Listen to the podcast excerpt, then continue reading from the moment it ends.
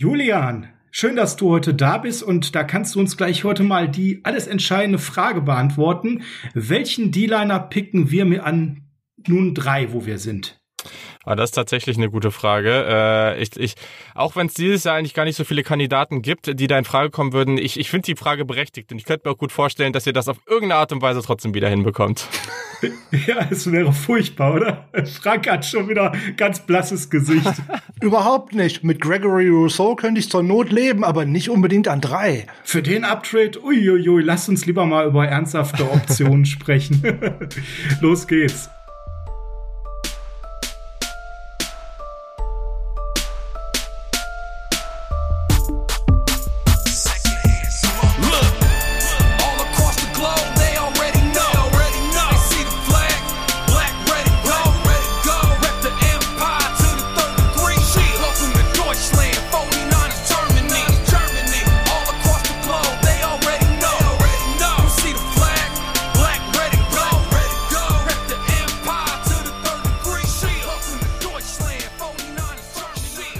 Es ist Dienstag, der 30. März 2021 und Dienstags ist Niners Huddle Zeit.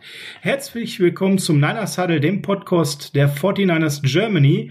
Ich bin der Sascha. An meiner Seite ist der D-Line-Experte. Frank, schönen guten Morgen, schönen guten Tag, schönen guten Abend. Und äh, ja, ich habe ja letzte Woche schon gesagt, zur Not bin ich hier der Universaldilettant und Experte für alles. Zur Not jetzt heute in der Wide Receiver Folge auch für D-Liner. Und weil wir gerade schon Wide Receiver äh, so schön in den Raum geschmissen haben, beziehungsweise ich, das machen wir natürlich nicht alleine, ist ja gar keine Frage, weil das hat letzte Saison schon so hervorragend geklappt und wir sind ja im Endeffekt auch mit Brandon Ayuk nach Hause gegangen, sozusagen am Draftabend. Da konnten wir ja gar nicht anders, als den Julian Barsch wieder einzuladen. Saturday Kickoff Podcast kennt ihr ja alle liegen wir ja auch immer hin, weisen wir auch immer darauf hin. Deswegen freuen wir uns ganz besonders, dass Julian heute wieder bei uns ist, um über die ganze, ganze tiefe Wide Receiver Klasse mit uns zu sprechen. Hallo Julian. Moin, ja, ich freue mich auch wieder. Ist immer, ist immer ein Highlight bei euch am Start zu sein. Deswegen, ich freue mich sehr und bin gespannt, wieder ein bisschen über Wide Receiver zu quatschen. Wie gesagt, hast du äh, ja schon angesprochen. Letztes Jahr äh, fand ich Brandon Ayuke ganz gut, hat ganz gut hingehauen. Also ich, äh, ich bin gespannt, wer, wen wir dieses Jahr jetzt hier so mal vorhersagen können. Ja, Frank, sind wir an dem Punkt angekommen, dass wir mal über die News der Woche sprechen sollten. Da gab's jetzt nicht ganz so viel, aber zwei, drei Nachrichten, die doch wichtig sind, über die wir eben sprechen sollten. Und das erste ist, die Lösung auf der Position des Slot Receivers ist verpflichtet an der Stelle. Habe ich so gelesen äh, in einem Forum, musste ich schmunzeln. Mo Sanu ist zurück beim Team Frank. Der Veteran Wide Receiver wurde nochmal von uns verpflichtet, nachdem er in der vergangenen Saison drei Partien für uns gespielt hat und sieben für die Detroit Lions. Bekommt einen Jahresvertrag, ist natürlich eine Option für einen Slot, aber vor allem eine Option für Veteran Leadership, Frank. Ähm, der konnte sich bei uns jetzt nicht so wirklich zeigen. Ähm, hast du das Gefühl, dass der überhaupt realistisch eine Chance hat, den 53er Kader auch wirklich zu schaffen? Ja, ich bin mir da nicht ganz so sicher. Unter zwei bestimmten Voraussetzungen sicherlich schon.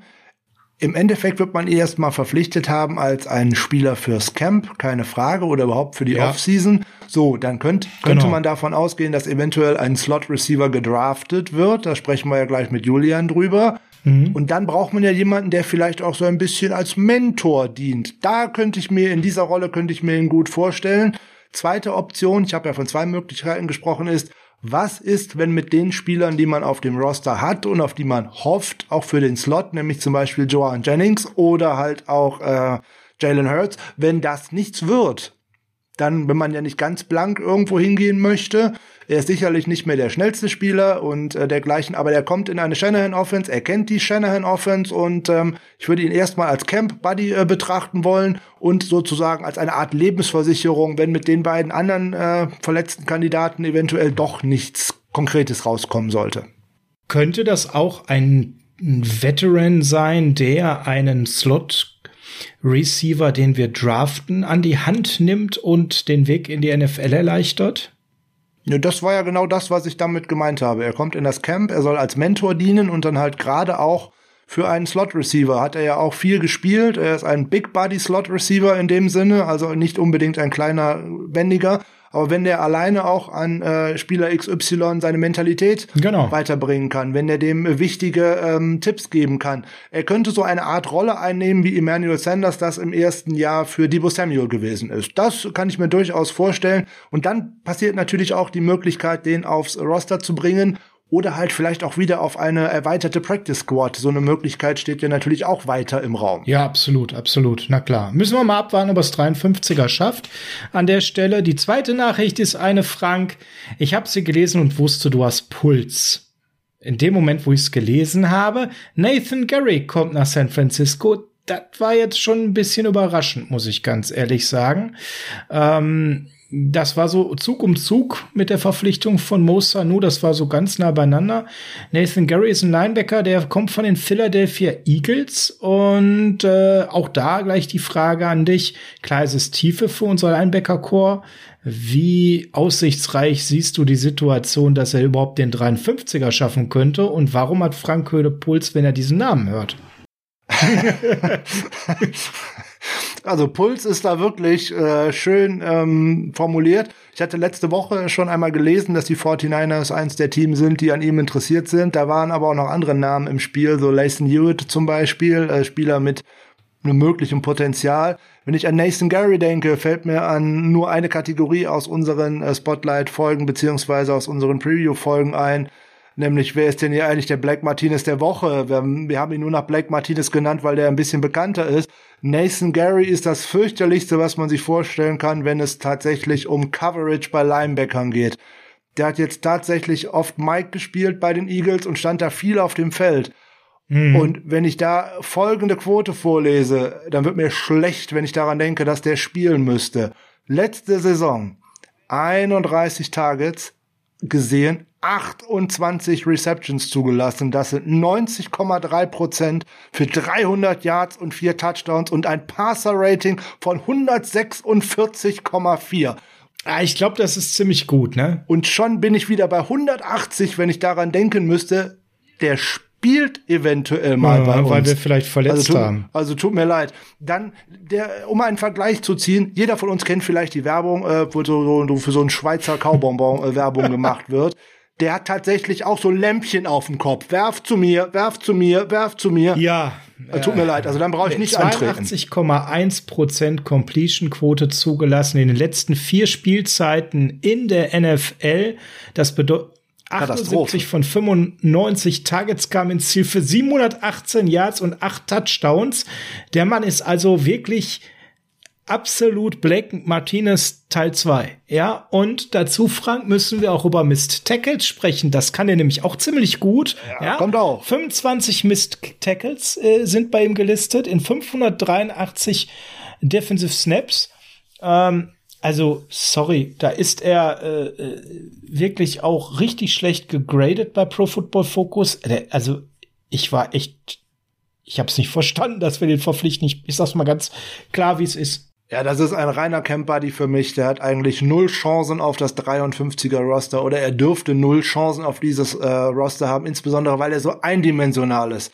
Wie gesagt, ist der auf dem Feld, da läuft ja tatsächlich wie beim Madden-Spiel das Target, das du da hinwerfen musst, weil das der Schwächste in deiner Coverage ist ja, tut mir leid, das läuft im Endeffekt dann nur noch so wie das Spiel gegen die Miami Dolphins in der letzten Saison. Über Brian Allen schwebte das ja. auch. Hinwerfen, hinwerfen, hinwerfen. Uh, uh, uh. Ja, dann brauche ich nicht, dann brauche ich nicht antreten. Dann weiß halt jeder, was passiert. Ähm, der ist ein Sicherheitsrisiko allerersten Ranges dass sich so ein Spieler Super Bowl-Sieger nennen darf, ist. Ähm, er war dabei, ja. also, ne?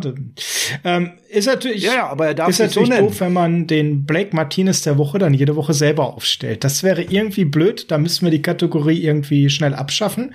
Wir haben noch ein, zwei News, zu denen wir kommen. Kleine News aus dem Bereich Personalie, denn Tevin Coleman hat ein neues Zuhause gefunden und er geht dahin, wo wir viel mehr Spieler erwartet haben, die Gott sei Dank nicht dorthin gegangen sind, so mit Blick auf zum Beispiel einen Quan Williams, der ja bei uns bleibt. Er geht nämlich zu den Jets Frank und das ist doch auch schön an der Stelle, dass der Kelch an uns vorbeigeht, denn auch wir haben ja ganz klar gesagt, bitte nicht weiter verpflichten und dass er Robert Saleh folgt ist ja auch ganz nett, die Story. Vielleicht hat er da die Chance noch mehr. Er unterschreibt einen Einjahresvertrag für zwei Millionen so ein bisschen wieder seine Reputation zurückzuholen. Gut, der hatte jetzt eine ganz unglückliche Zeit in äh, San Francisco. In beiden Spielzeiten tatsächlich relativ früh eine Verletzung eingesteckt. In der ersten Saison äh, High Ankle Sprain im ersten Spiel bei den Buccaneers. War die Saison eigentlich im Eimer. Letztes Jahr im zweiten Spiel bei den Jets eine Knieverletzung, wo er erstmal sechs bis acht Wochen raus war. So, und das holst du in der Saison auch einfach am Fitnesszustand nicht mehr ein. Und dann wurde er zum Schluss bei uns auch nicht mehr eingesetzt, so wirklich, weil da wollte man ja erstmal schauen, kann man dann auf einen Jeff Wilson setzen, kann man auf einen äh, Jamichael Hasty setzen oder auch sogar auf einen Austin Walter. Man musste ja ausprobieren. Also von daher, dass man den Veteran jetzt nicht wiedergebracht hat, ja gut, ähm, der kann eine gute Rolle spielen bei den äh, Jets, keine Frage. Da das Backfield ist auch nicht so dralle besetzt und äh, der wird allein wichtig dafür sein, dass ähm, die Jets da ihr System implementiert bekommen und deswegen haben die diesen Veteran da auch verpflichtet. Kurzer Überblick über unsere Abgänge. Kendrick Bourne ist für viel zu viel Geld Gott sei Dank zu den Patriots gegangen. Akella Witherspoon ist ein Seahawk. Das wird schon noch lustig, wenn er gegen uns im Backfield spielt. Weiß ich schon, wo wir hinwerfen können. Solomon Thomas demnächst bei den Raiders unterwegs. Kerry Hyder folgt Akella Witherspoon für viel zu viel Geld zu den Seahawks. Die, äh, der hat einen guten Zahltag gehabt. Tevin Coleman zu den Jets und einen, wo es mich freut, dass er zumindest die Chance hat auf einen Roster-Spot, weil wir wir ihn menschlich alle sehr, sehr mögen und er einfach bei uns jetzt keine Zukunft mehr hatte. Das ist unser Third Stringer Quarterback gewesen, CJ Bethard. Der wechselt zu den Jacksonville Jaguars als geplanter Backup für Gardner Minshew, kriegt einen Zwei-Jahres-Vertrag über fünf Millionen. Das ist äh, gar nicht mal so schlecht für ihn. Frank könnte eine gute, also die sind ja voll im Aufbau. Ähm, wirklich äh, komplett Abriss ist ja bei den Jaguars unterwegs gewesen. Auf Quarterback haben die auch noch nicht so viel. Ähm, jetzt kommt da wahrscheinlich ja noch einer dazu. Da könnte man von ausgehen, dass äh, wenn am 29. April, äh, wenn der Commissioner zum ersten Mal auf die Bühne kommt und den Pick der Jacksonville Jaguars verkündet, wenn da nicht der Name Trevor Lawrence folgt, würde ich mich sehr wundern. Wenn er das nicht sein sollte, wird es der Name eines anderen Quarterbacks sein. Also mh, mm, da wird auf jeden Fall noch was in den Quarterback-Room hineinkommen, äh, was ja jetzt äh, eigentlich interessant gewesen wäre. Die haben ja auch noch mit äh, Jake Luton einen letztjährigen genau. Rookie, der ja auch schon gestartet hat. Dazu dann Gardner Minshew mit in diesem Quarterback-Room. Wenn da jetzt Lawrence oder meinetwegen Wilson oder meinetwegen auch Fields dazu kommt, wie auch immer, wäre die Möglichkeit gewesen, dass der vielleicht per Trade äh, zu haben gewesen wäre. Also Gardner Minshew jetzt so nebenbei. Wäre ja auch eine interessante Option gewesen, aber das ist ja nun mal seit dem Trade, den wir ja im Quick Release Freitagabend besprochen haben, für den Third Overall sicherlich keine Option mehr. Definitiv nicht. Wird aber auch spannend sein, dann zu sehen mit, ich sage jetzt mal, Trevor Lawrence, Gardner Minshew, Jake Luton und CJ Beathard sind es vier. Welche drei dann am Ende wirklich es ins Raster schaffen, wer da gehen muss, ob man Jake Luton noch mal äh, weiterentwickeln will, ähm, ob man Gardner Minshew doch noch abgibt, was ich für recht wahrscheinlich halte an der Stelle, weil der hat gerade einen gewissen Value und dann sehe ich für CJ die Chancen schon an dritter Stelle wegzugehen. Letzte Nachricht für heute, Frank. Es gibt eine Neuigkeit zum Thema Spielplan, die durchgesickert ist und es wird immer wahrscheinlicher, dass wir ein 17. Spiel bekommen. Und das wäre dann an der Stelle gegen die Cincinnati Bengals.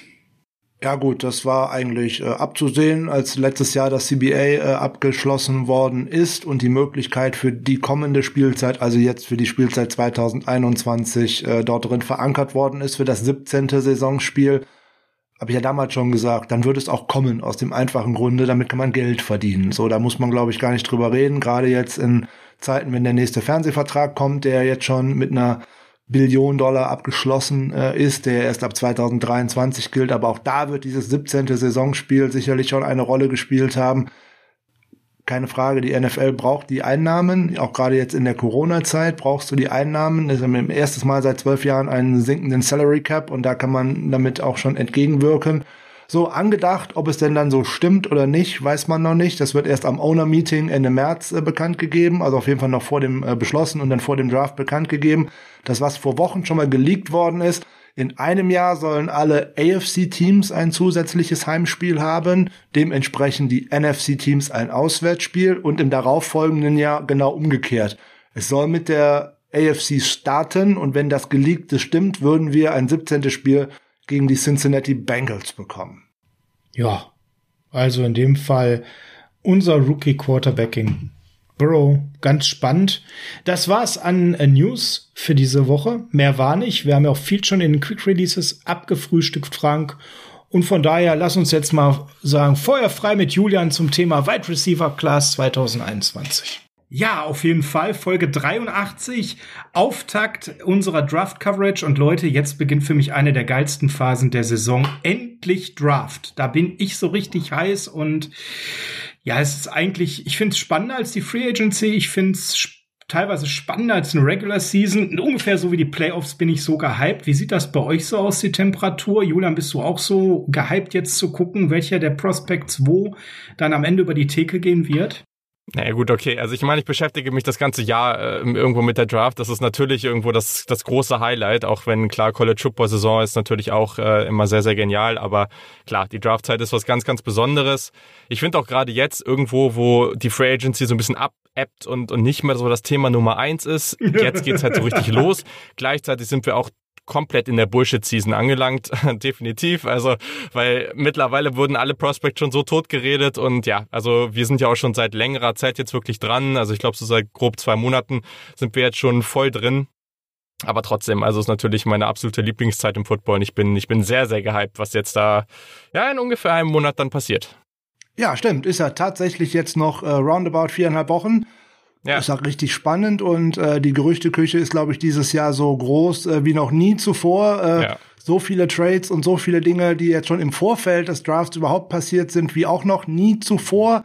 Also da wird bestimmt in den nächsten vier Wochen noch so einiges passieren. Jetzt insbesondere wahrscheinlich der Run auf den äh, Number 4 overall von den Atlanta Falcons. Mal gucken, was die da noch wieder raushandeln können. Aber ich gebe euch recht, ich finde gerade diese Zeit ist jetzt für uns, wenn wir das jetzt so im, also für uns im Niners Huddle, wenn wir jetzt auf die Draft Coverage kommen, ist eine ganz, ganz spannende Sache und die kommt fast ein wenig zu kurz, aber es ist ja ein bisschen gebunden. Vor der Free Agency damit anzufangen, macht so wenig Sinn und man ist ja eigentlich dann an Spielplan gebunden. Free Agency jetzt dann nur noch gut vier, fünf Wochen bis ja. zum Draft und ja, danach kommt die saure Gurkenzeit. Also wenn es nach mir gegangen wäre, hätte man den Draft nochmal um einen Monat nach hinten verschoben, hätte man viel mehr über Spieler sprechen können. Ja, das stimmt, aber ich denke mal, wir nutzen die Zeit jetzt optimal. Und Frank, du hast gerade schon etwas erwähnt. Ähm, da würde ich, würd ich gerne noch mal all die Hörer, die im Laufe der letzten elfeinhalb Monate dazugekommen sind, nicht jeder ist von Folge 1 dabei, noch mal mitnehmen auf die Reise. Unsere fünfte Folge vom 28. April 2020 hieß Drei Männer, drei Mann Meinungen. Analyse Draft Tag 1 und Trades mit Gast Julian Barsch. Julian war unser allererster Gast hier in diesem Podcast. Und äh, ja, Julian, da hast du was ganz Steiles rausgehauen, nämlich dass das, was da mit Brandon Ayuk gelaufen ist, völlig in Ordnung war, dass das nicht zu teuer war und dass kein Overhype war. Und jetzt mit Blick auf die Saison äh, bist du da wahrscheinlich fünf Zentimeter gewachsen, oder? Ich fühle mich ganz gut damit. Nein, aber also es ist ja jedes Jahr so. Man hat, äh, man, man hat seine Spieler, bei denen eigentlich alle einigermaßen positiv sind. Da gibt es ein paar Unterschiede. Was weiß ich, der eine sieht den Anfang der ersten Runde, der andere eher Ende der ersten Runde. Aber dann hat, die, hat halt jeder seine Spieler, die er vielleicht ein bisschen höher, ein, zwei Runden höher als die anderen sieht, ein, zwei Runden tiefer. So ist es halt nun mal. Und gerade auf Positionen wie Wide Receiver sprechen wir ja auch so viel von Scheme Fit. Das ist halt einfach so. Brandon Ayuk wäre garantiert für ganz, ganz viele andere Teams nicht der ideale Wide Receiver gewesen. Definitiv. Ja, aber ich mochte den, hatte den dann auch, ja, wahrscheinlich deutlich höher als die meisten, war, glaube ich, man Wide Receiver drei oder vier in dem Jahr, ähm, hatte den auch Mitte, Ende mhm. erste Runde, ja, und der ist auch gegangen. Es war natürlich dann ganz witzig, dass es dann so gekommen ist, aber ja, ich denke, das hat so gut gepasst, das ist ein perfekter Scheme-Fit in der Niners Offense und in dem ersten Jahr sah es jetzt soweit auch ganz gut aus. Am Ende kann man es jetzt auch gerade in diesem Jahr sehr, sehr schwer evaluieren, so viel Verletzungspech wieder war, ne, also es war auch für den Rookie ja. gerade ohne richtige Offseason und so mit, mit Corona Corona und so weiter. Ist natürlich eine ganz schwere Saison, um da reinzukommen. Ist auch ein Spielertyp gewesen oder ein Spieler an sich der halt auch noch relativ roh war, ne? Also dem muss man ein paar Jahre Zeit geben, aber ich glaube mhm. grundsätzlich war das doch erstmal ganz cool, was der gezeigt hat. Auf jeden Fall. Du hast genau die richtigen Punkte schon angesprochen. Äh, keine richtige Offseason. Dazu die wechselnden Quarterbacks bei den 49ers, auch vor allem wechselndes Personal auch auf den Receiver-Positionen um ihn herum. War ja Debo Samuel auch ja. öfter raus, George Kittle lange raus, also bestimmt keine optimale Rookie-Season für ihn. Aber du hast mich mit dem Brandon Ayuk-Virus äh, ein paar Wochen vorher ja. infiziert, äh, als ich bei dir zu Gast war im Saturday Kickoff Podcast. Da haben wir über die Draft Needs der 49ers gesprochen. Ich habe da vorhin noch drüber gelacht. Ich war ja wieder vor wenigen Wochen bei dir. Da haben wir ja noch mhm. über Cornerbacks und dergleichen gesprochen. So schnell kann's gehen. Ja, das stimmt tatsächlich, ja. Nee, aber war cool. Also, und ich bin gespannt, was, was dann dieses Jahr passiert. Aber auch Cornerbacks ist ja dieses Jahr auch eine relativ tiefe Klasse. Also ich glaube, wenn ihr dann da äh, zu, oder wenn die Niners dann da zuschlagen, denke auch, dass da einiges dabei ist, was dann sehr gut passen könnte. Was ja schön ist, wenn du zu Gast bist, ist dein Lieblingsverein. Das sollten wir vielleicht an der Stelle nochmal betonen. Für wen schlägt dein Herz? Ja. Jetzt bringt er mich hier wieder in diese Situation. Ja, also das ist bei mir so eine Sache. Äh, ich, ich, ich sag mal so, ähm, mittlerweile, ich, ich, äh, ich tue mich ja immer schwer, ähm, mich da so richtig festzulegen. Aktuell, äh, was heißt aktuell? Ich hoffe, es bleibt jetzt so. Habe ich mich so ein bisschen für Carolina entschieden, aber gleichzeitig bleibt dieses 49ers, äh, die, die 49ers bleiben immer auf jeden Fall im Herzen dabei. Einfach auch dadurch, dass ich, als ich zum Football gekommen bin, damals äh, mit diesen Teams rund um Kaepernick und Patrick Willis, Navarro Bowman, Michael Crabtree, das war das Team, was mich am Anfang begeistert hat, auf jeden Fall. So, ne? Also da, das, deswegen ist es für mich immer so, dass ich, ja, also äh, first and foremost auf jeden Fall Carolina, aber gleichzeitig ähm, ist, ist, sind die 49ers immer das Team, was auf jeden Fall dann so an, an zweiter Stelle in meinem, in meinem Herzen steht. This is a lifetime membership. Das darf man nie vergessen. Nein, das ist Quatsch. Genau. Äh, so, dass hier und da kann sich natürlich eine Vorliebe auch mal ändern. Aber Carolina ist ja tatsächlich auch ein wenig ähm, mit ins Gespräch gekommen ins vergangene mhm. Wochenende. Gelten ja so ein mhm. bisschen auch wie die Chicago Bears zum Beispiel oder auch wie Denver, so ein bisschen als Verlierer dieses Uptrades oh, der ja. 49ers nach oben, weil da ist das jetzt ein, ein echtes Problem, wenn man in diesem Draft an einen der vier vermeintlich besten Quarterbacks rankommen möchte weil man müsste jetzt auf Rang 4 nach vorne kommen und da sind die Atlanta Falcons und die sitzen dummerweise in der eigenen Division. Die würden eigentlich doch ungern diesen Pick dahin abgeben, nicht, dass man dann Carolina dort tatsächlich einen Franchise Quarterback offeriert. Ich kann mir da einen Trade irgendwie nur schwer vorstellen. Ja, ich, auf der einen Seite auch, ich glaube aber, dass das für Atlanta natürlich eine super Situation ist. Also das ist immer noch ein Rookie-Quarterback, ne? Das ist eine super Situation zu sagen, jo, also ihr könnt halt genauso viel bezahlen wie, wie die 49ers, die von 12 auf 3 gegangen sind. Ähm, ich glaube halt, es wäre von Miami schon doof gewesen, wenn sie vorher das jetzt nicht äh, Carolina angeboten hätten, ähm, das auch zu machen. Wahrscheinlich war das denen zu viel oder wer weiß, was da jetzt wirklich der Grund am Ende war. Ähm, aber ja, also ich glaube, viel weniger wird man da nicht für bezahlen, um wirklich auf diesen letzten Spot zu kommen, weil das ist ja immer so eine Sache. Es gibt nicht dieses, jedes Jahr musst du so viel bezahlen, um vom Pick 1, äh, was ist ich, äh, Pick 9 auf 3. Das ist nicht jedes Jahr gleich, um dahin zu kommen. So, ne? Weil, mhm. wenn die jetzt ganz klar sagen, es sind jetzt hier vier Quarterbacks, die richtig gut sind auf dem Board, so, und naja, drei sind anscheinend vergeben, ja gut, dann müsst ihr jetzt halt äh, schön bezahlen, um den vierten zu bekommen. So, das würde ich auch verstehen. Gleichzeitig weiß ich gar nicht, ob Endleiter überhaupt traden will, weil ich würde persönlich jetzt rein aus objektiver Falcons-Sicht würde ich sagen, ein Quarterback würde da eine Menge Sicht, äh, Sinn machen, weil, weil man einfach so, also ich glaube nicht, dass die in nächster Zeit wieder so hoch picken werden. Super, super schwer. Und dann kommt noch dazu, was die Jets machen. Ich glaube nicht, dass die traden werden. Aber da äh, müsste man wahrscheinlich sehr, sehr viel abgeben und keine Ahnung. Ich glaube, es wird ganz, ganz schwer. Ähm, könnte auch sein, und das ist letztes Jahr ja passiert. Ne? Das darf man nie vergessen in dieser ganzen Debatte. Letztes Jahr haben auch alle gesagt, oh, Miami wird hochgehen, die Chargers werden hochgehen. Und am Ende hat niemand was gemacht und sie haben ihre Quarterbacks trotzdem bekommen. Wir gehen jetzt alle davon aus, dass vier Quarterbacks am Anfang gehen. Ich irgendwo auch.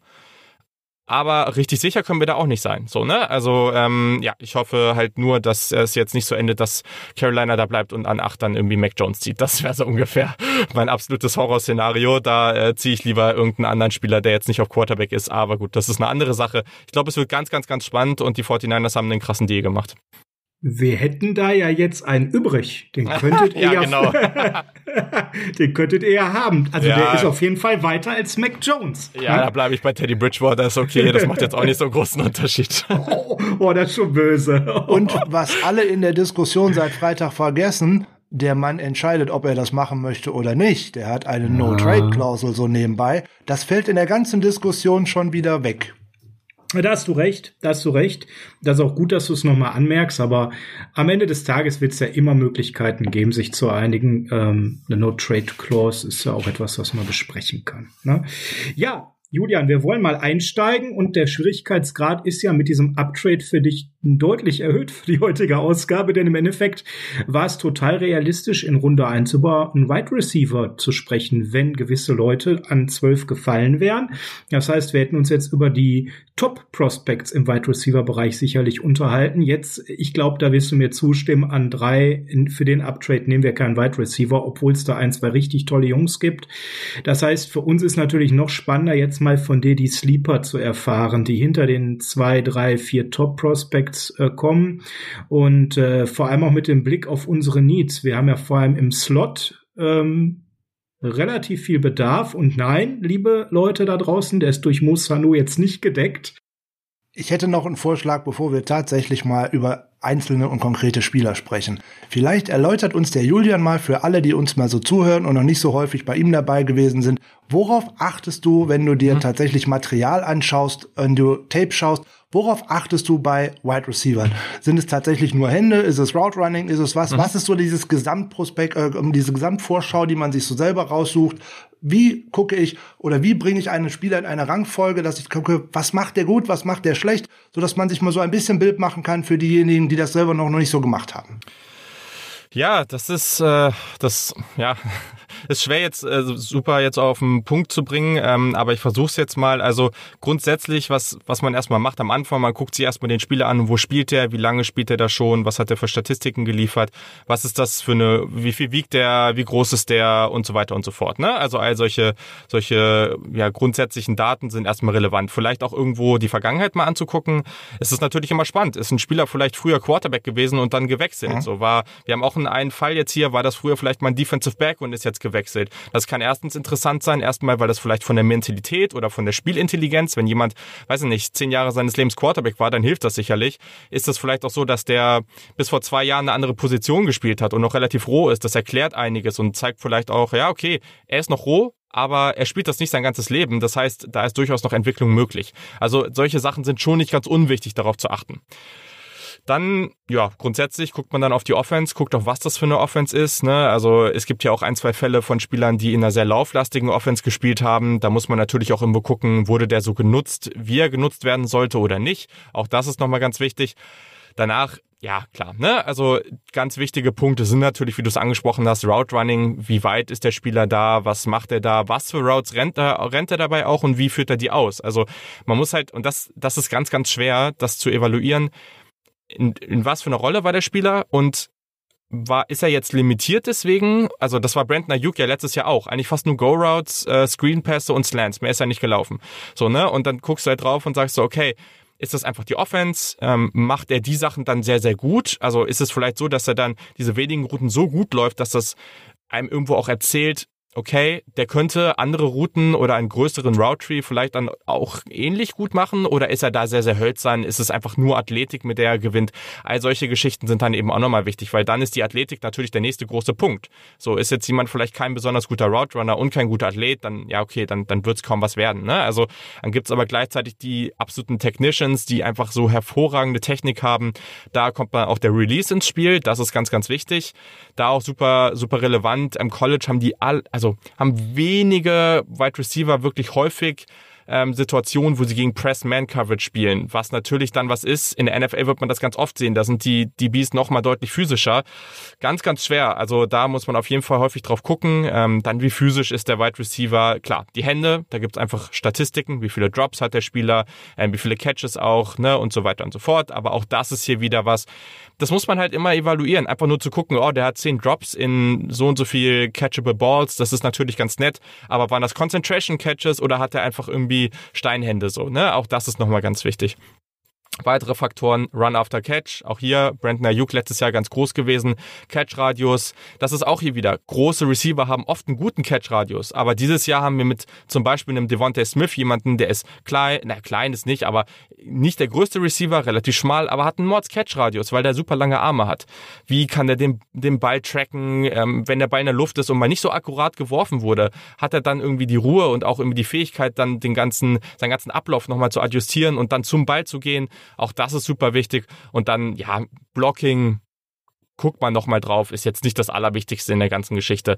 Und ich glaube, das, was dann ganz, ganz, ganz relevant ist, und da ist es jetzt hier auch wieder, gerade in der Klasse, glaube ich, sehr, sehr spannend, was ist das für ein Spielertyp so, ne? Wo spielt er, was hat er für eine Rolle gespielt und was sehen wir dann fürs nächste, also für das nächste Level? Letztes Jahr haben bei Justin Jefferson ganz viele darüber gesprochen, oh, der hat nur im Slot gespielt, das ist ein Slot-Right Receiver ich lag bei vielen falsch. Bei Justin Jefferson war es nicht so, weil da habe ich auch klar gesagt, so das ist kein reiner Slot-Receiver. Der ist einfach vielseitig mhm. einsetzbar, so ne. Und ähm, das ist ganz, ganz wichtig, gerade bei Wide Receivern zu gucken, für, was für eine Rolle suchen wir und dementsprechend was für Spieler sind da gut. Und deswegen wird das auch unterschiedlich sein, was die Teams für die erste, zweite, dritte Runde auf ihrem Board haben. Wenn ihr sagt, ihr sucht einen Slot-Wide Receiver, dann ja, dann werdet ihr gewisse Spieler halt nicht haben wollen, weil die einfach keinen Sinn machen. So und das sind ganz, ganz viele Faktoren, die man da mit einbeziehen muss. Und dann ja, genau. Ich glaube ist das auch abgeschlossen. Es klingt jetzt sehr viel, irgendwann kommt man rein und dann äh, geht das auch ganz easy.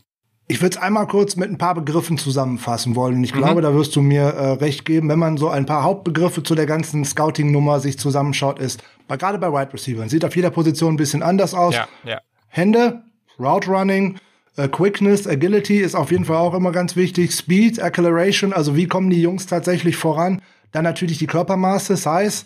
Äh, Blocking kommt natürlich darauf an, in welche Offense man landet. Ne? Ein Receiver bei einer, einer Niners Offense wird natürlich blocken können müssen, oder ansonsten kann ich den sonst wo hinstellen. Ne? Hm, weiß jeder, was sonst passiert.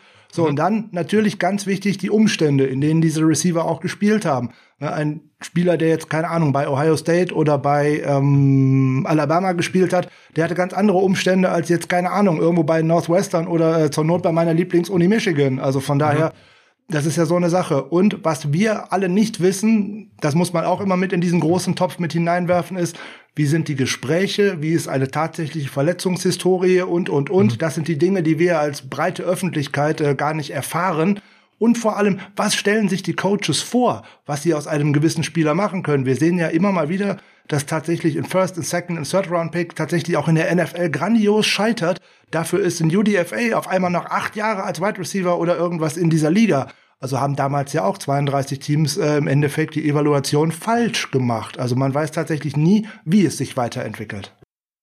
Ja, voll. Also kann ich eigentlich nur mitgehen. Alles, was Verletzungen und so weiter angeht, ist was, worauf ich schon gucke, was ich mir auch aufschreibe, aber sowas und auch ähm, Off-Field-Issues und so, ja, ist schwierig. So, wir haben in der letzten Folge über Micah Parsons, den Linebacker, gesprochen, der unglaublich talentiert ist, aber da gab es so ein paar Geschichten, die echt uncool sind und wo ich mir dann sage, so, ich würde den jetzt ungern im Team haben, aber das ist jetzt auch unfair. Also wir wissen halt einfach zu wenig darüber, ne? Also wir haben einfach zu wenig Ahnung ja. und dementsprechend ist es was, wo wir klar sagen müssen, okay, oder ich für mich klar sage, okay, ich, ich beziehe es schon so ein bisschen ein, wenn wir viel wissen, dann vielleicht auch ein bisschen mehr, aber grundsätzlich muss man da auch irgendwo das nochmal außen vor lassen. Ja, das ist halt einfach an der Stelle hat es dann Grenzen, ne? Ja. Du wirst ja wahrscheinlich auch nicht anschauen, wie oft ein Wide Receiver im Offside stand. Nee, das äh, grundsätzlich, ja, äh, ja ich meine, es passiert auch nicht so oft, aber ja, das äh, eher, ja, ja, eher weniger. Da, da, da, da, das ist ein Lehrbuchbeispiel, heißt Kendrick Bond. Das okay. ist der kleine Running Gag für Frank, ne? Also von daher hoffen wir, kriegen wir einen, der es da auf jeden Fall nur besser machen kann. Ja, jetzt ähm, ist natürlich, wie gesagt, das ein bisschen anders gekommen als gedacht. Wir wollten mhm. uns so ein bisschen auf erste, zweite Runde mit dir stürzen, weil die Idee war ja, Mensch, irgendwo nehmen wir einen Corner und irgendwo nehmen wir einen Wide Receiver. Ähm, und je nachdem, wie das Board fällt, nach dem besten BPA, äh, wären Wide Receiver erste Runde möglich gewesen. Jetzt schließen wir das mal aus. Und wir schauen auch auf unsere Free Agency und stellen fest, okay, da ist in vielen Bereichen jetzt auch was gelaufen, wo die Needs weniger geworden sind, wo nichts gelaufen ist, außer Mo Sanu. Und ob der das 53er schafft, das warten wir mal ab. Ja, genau, Frank. Ich bin da auch eher so kopfschüttelnd unterwegs. Ähm, bei Wide Receivern ist nichts gelaufen an der Stelle. Natürlich kann man jetzt argumentieren, dass Jajuan Jennings in der zweiten Saison seinen Durchbruch haben wird. Der konnte ja leider noch gar nichts zeigen. Aber Julian, da muss definitiv irgendwo was passieren. Und natürlich wäre es wünschenswert, im Draft da so einen kleinen Stil zu finden, der uns verstärkt und ähm, ja, vor allem natürlich mit dem Fokus darauf, dass wir im Slot eigentlich aktuell nix unterwegs haben. Sanu ist sicherlich äh, washed und kann eher so Veteran Leadership reinbringen. Mhm. Ähm, Jennings, das große Fragezeichen, wenn er fit wird, was könnte er im Slot erreichen? Er kommt ja eher über, über das Physische, weniger über Separation. Ja, und ansonsten, Frank, im Slot wird's dann schon ganz dünn, wenn wir dann über Sportinvaliden reden wollen, ne?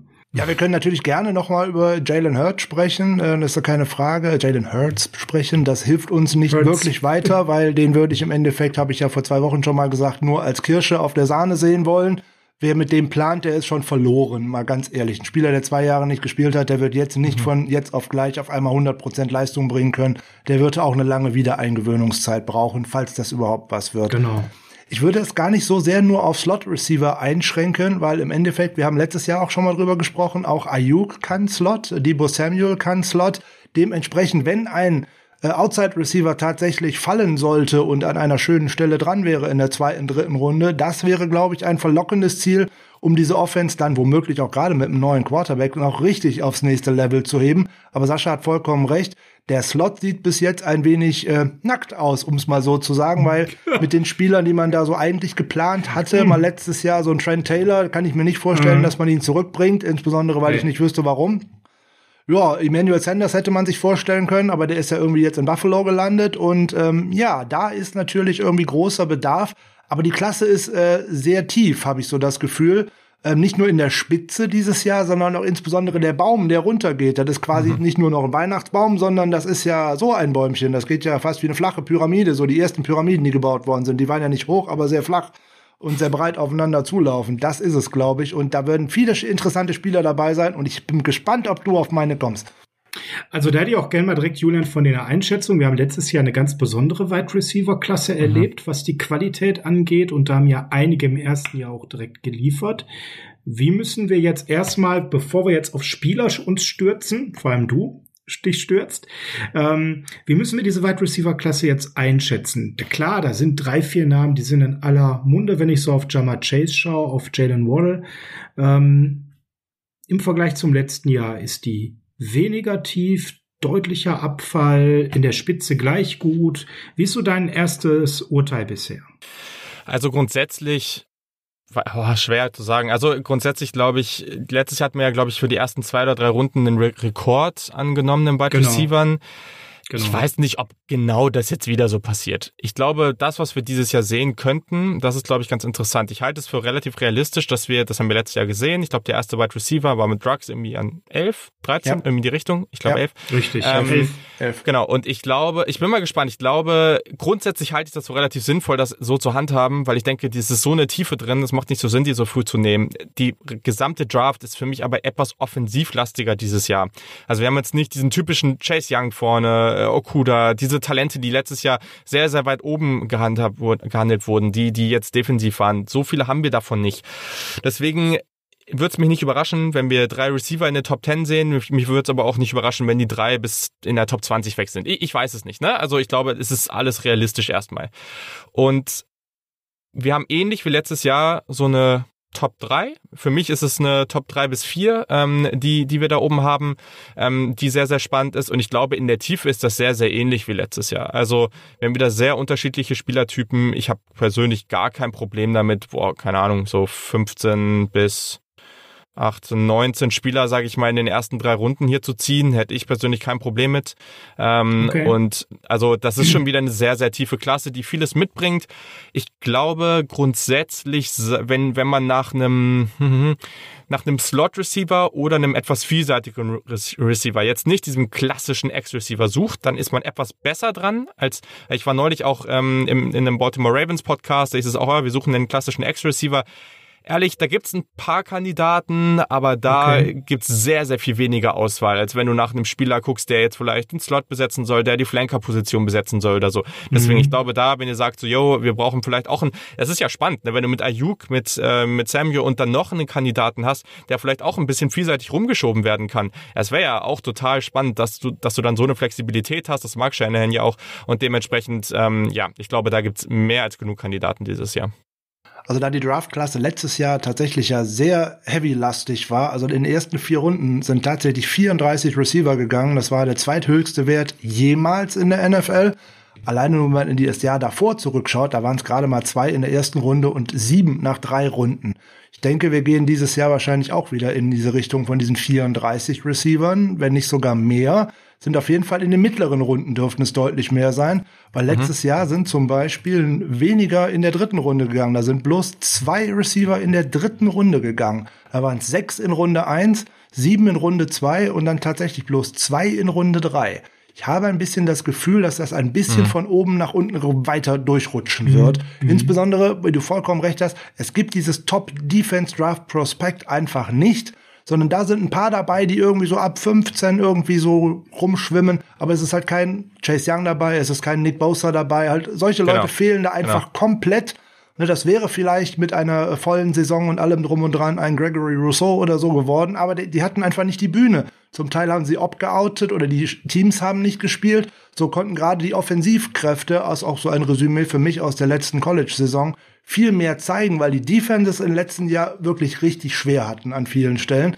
Und äh, die kamen gar nicht wirklich dazu, sich einzuspielen und zu äh, reagieren auf das, was die ganzen Offenses denn dann für Firepower abgezogen, weil sogar in der SEC sind ja tatsächlich die Offensivrekorde gepurzelt. Dazu vielleicht noch auch, also es gab halt auch ein paar Offensivtalente, die hochgehen werden, die nicht gespielt haben. Mhm. Die waren aber vorher schon so, ja. so dominant, dass, also ein Rousseau, gutes Beispiel, ne? Der hat halt, ich glaube, 15,5 Sex äh, als Redshirt Freshman rausgehauen, war sehr, sehr überraschend, hat danach aber nicht mehr gespielt. Das mhm. heißt, wir haben eine Saison von ihm gesehen. Ja, ja Jama Chase als Wide Receiver, ja, also bei allen Top 3 Wide Receiver, sagen wir es mal so, ja, der hat irgendwie, ich weiß nicht wie viel es waren, 1900 Receiving Yards, ich glaube 20 Touchdowns so gemacht, ne, ein, ein Penny Sewell auf Offensive Tackle, ja, der hat eine Monster-Saison abgerissen, so, ne, da, es mhm. gibt keine Zweifel an dem, dass der Top 10 gehen wird, so, und dass die jetzt nicht gespielt haben, war nicht so schlimm, aber wir haben sehr, sehr viele Defensivtalente, die ja schon Potenzial haben, aber denen eine weitere Saison jetzt schon geholfen hätte und dann wären sie vielleicht in diese Top 3, Top 4, Top 5 ähm, Richtung gegangen, aber konnten sie eben nicht zeigen oder wollten es nicht zeigen, weil sie eben wegen Corona raus wollten, was ja völlig fair ist, also ist ja völlig okay ja, und dementsprechend, ähm, genau, also ist es jetzt so. Sollte jetzt auch keine Kritik an den Spielern nee, sein, nee, nee, nee, nee. nur ich, einfach, ja, ja. gerade der Defensivspieler braucht meistens sein letztes Jahr, um noch dieses richtige Breakout-Jahr zu haben, während gerade die Offensivspieler schon vorher ähm, abgeliefert haben. Ja, ich würde dann mal gerne mit dir draufschauen und ich würde gerne mit dir erstmal mhm. die ausschließen, die definitiv nicht bis an 43 fallen werden, denn das ist dann der Pick, den wir in der zweiten Runde haben und ich glaube, da sind wir uns einig, dass Jama Chase nicht bis zur 43 fallen wird. Nope. Und auch bei Jalen Waddle sind wir uns, glaube ich, einig, dass das so sein wird, genauso wie bei Devonta Smith. Das ist korrekt. So traurig das ist, ja, wird nicht passieren. Das sind, das sind so gefühlt, Julian, so die Top 3 und dann das ist so ein Tier, kann man sagen, oder siehst du da schon noch große Unterschiede? Ähm, für mich ist ja, ich, ich bin nicht der, also ich mag Jamar Chase auch sehr, keine Frage, ne? Das ist ein super Spieler, aber ich würde Rashad Bateman noch in eine ähnliche Tier packen, weil ich glaube, ich glaube, der kann sehr, sehr, ein sehr, sehr guter Pro werden, so, ne? Der hatte ein bisschen Pech bei Minnesota letztes Jahr. Ähm, ich glaube, der wird nicht so früh gehen wie Chase, niemals, aber ich glaube, der wird safe in der ersten Runde gehen. Also wenn wir jetzt nicht noch über einen potenziellen Uptrade sprechen, dann, ähm, was es ja letztes Jahr auch gab, äh, aber genau, also dann ähm, würde ich sagen, dass der rausfällt. Alles, was danach ist, das habe ich jetzt auch. Ich habe in den letzten Tagen viele, weil ich mit dem Wide Receiver, ich glaube, ich habe jetzt schon 30, 35 auf dem Board, äh, die ich schon geschaut habe. Ähm, und ja, also ich glaube, alles, was danach ist, da gehen die Meinungen so enorm auseinander. Also ich habe ja, einen genau. relativ hoch, ich habe einen auf dem Board äh, relativ hoch danach, den ich heute in einem Podcast, wo ich, wo den zwei Amerikaner da machen, äh, die, die sehr, sehr viel Ahnung haben, wahrscheinlich deutlich, oder die deutlich mehr Ahnung haben als ich, ähm, die, die, die den auf 15 haben. Gleichzeitig ist ein Kadarius Tony zum Beispiel, den, den hat äh, die Athletic, äh, Dan Brookler hat den auf vier, andere haben den außerhalb der Top 10, so, ne? Also da gehen die Meinungen, yeah. sind all over the place. Da hast du jetzt schon einen Namen reingeworfen, zu dem würde ich jetzt kommen. Also Bateman können wir, glaube ich, auch noch ausschließen. Der geht in der ersten Runde.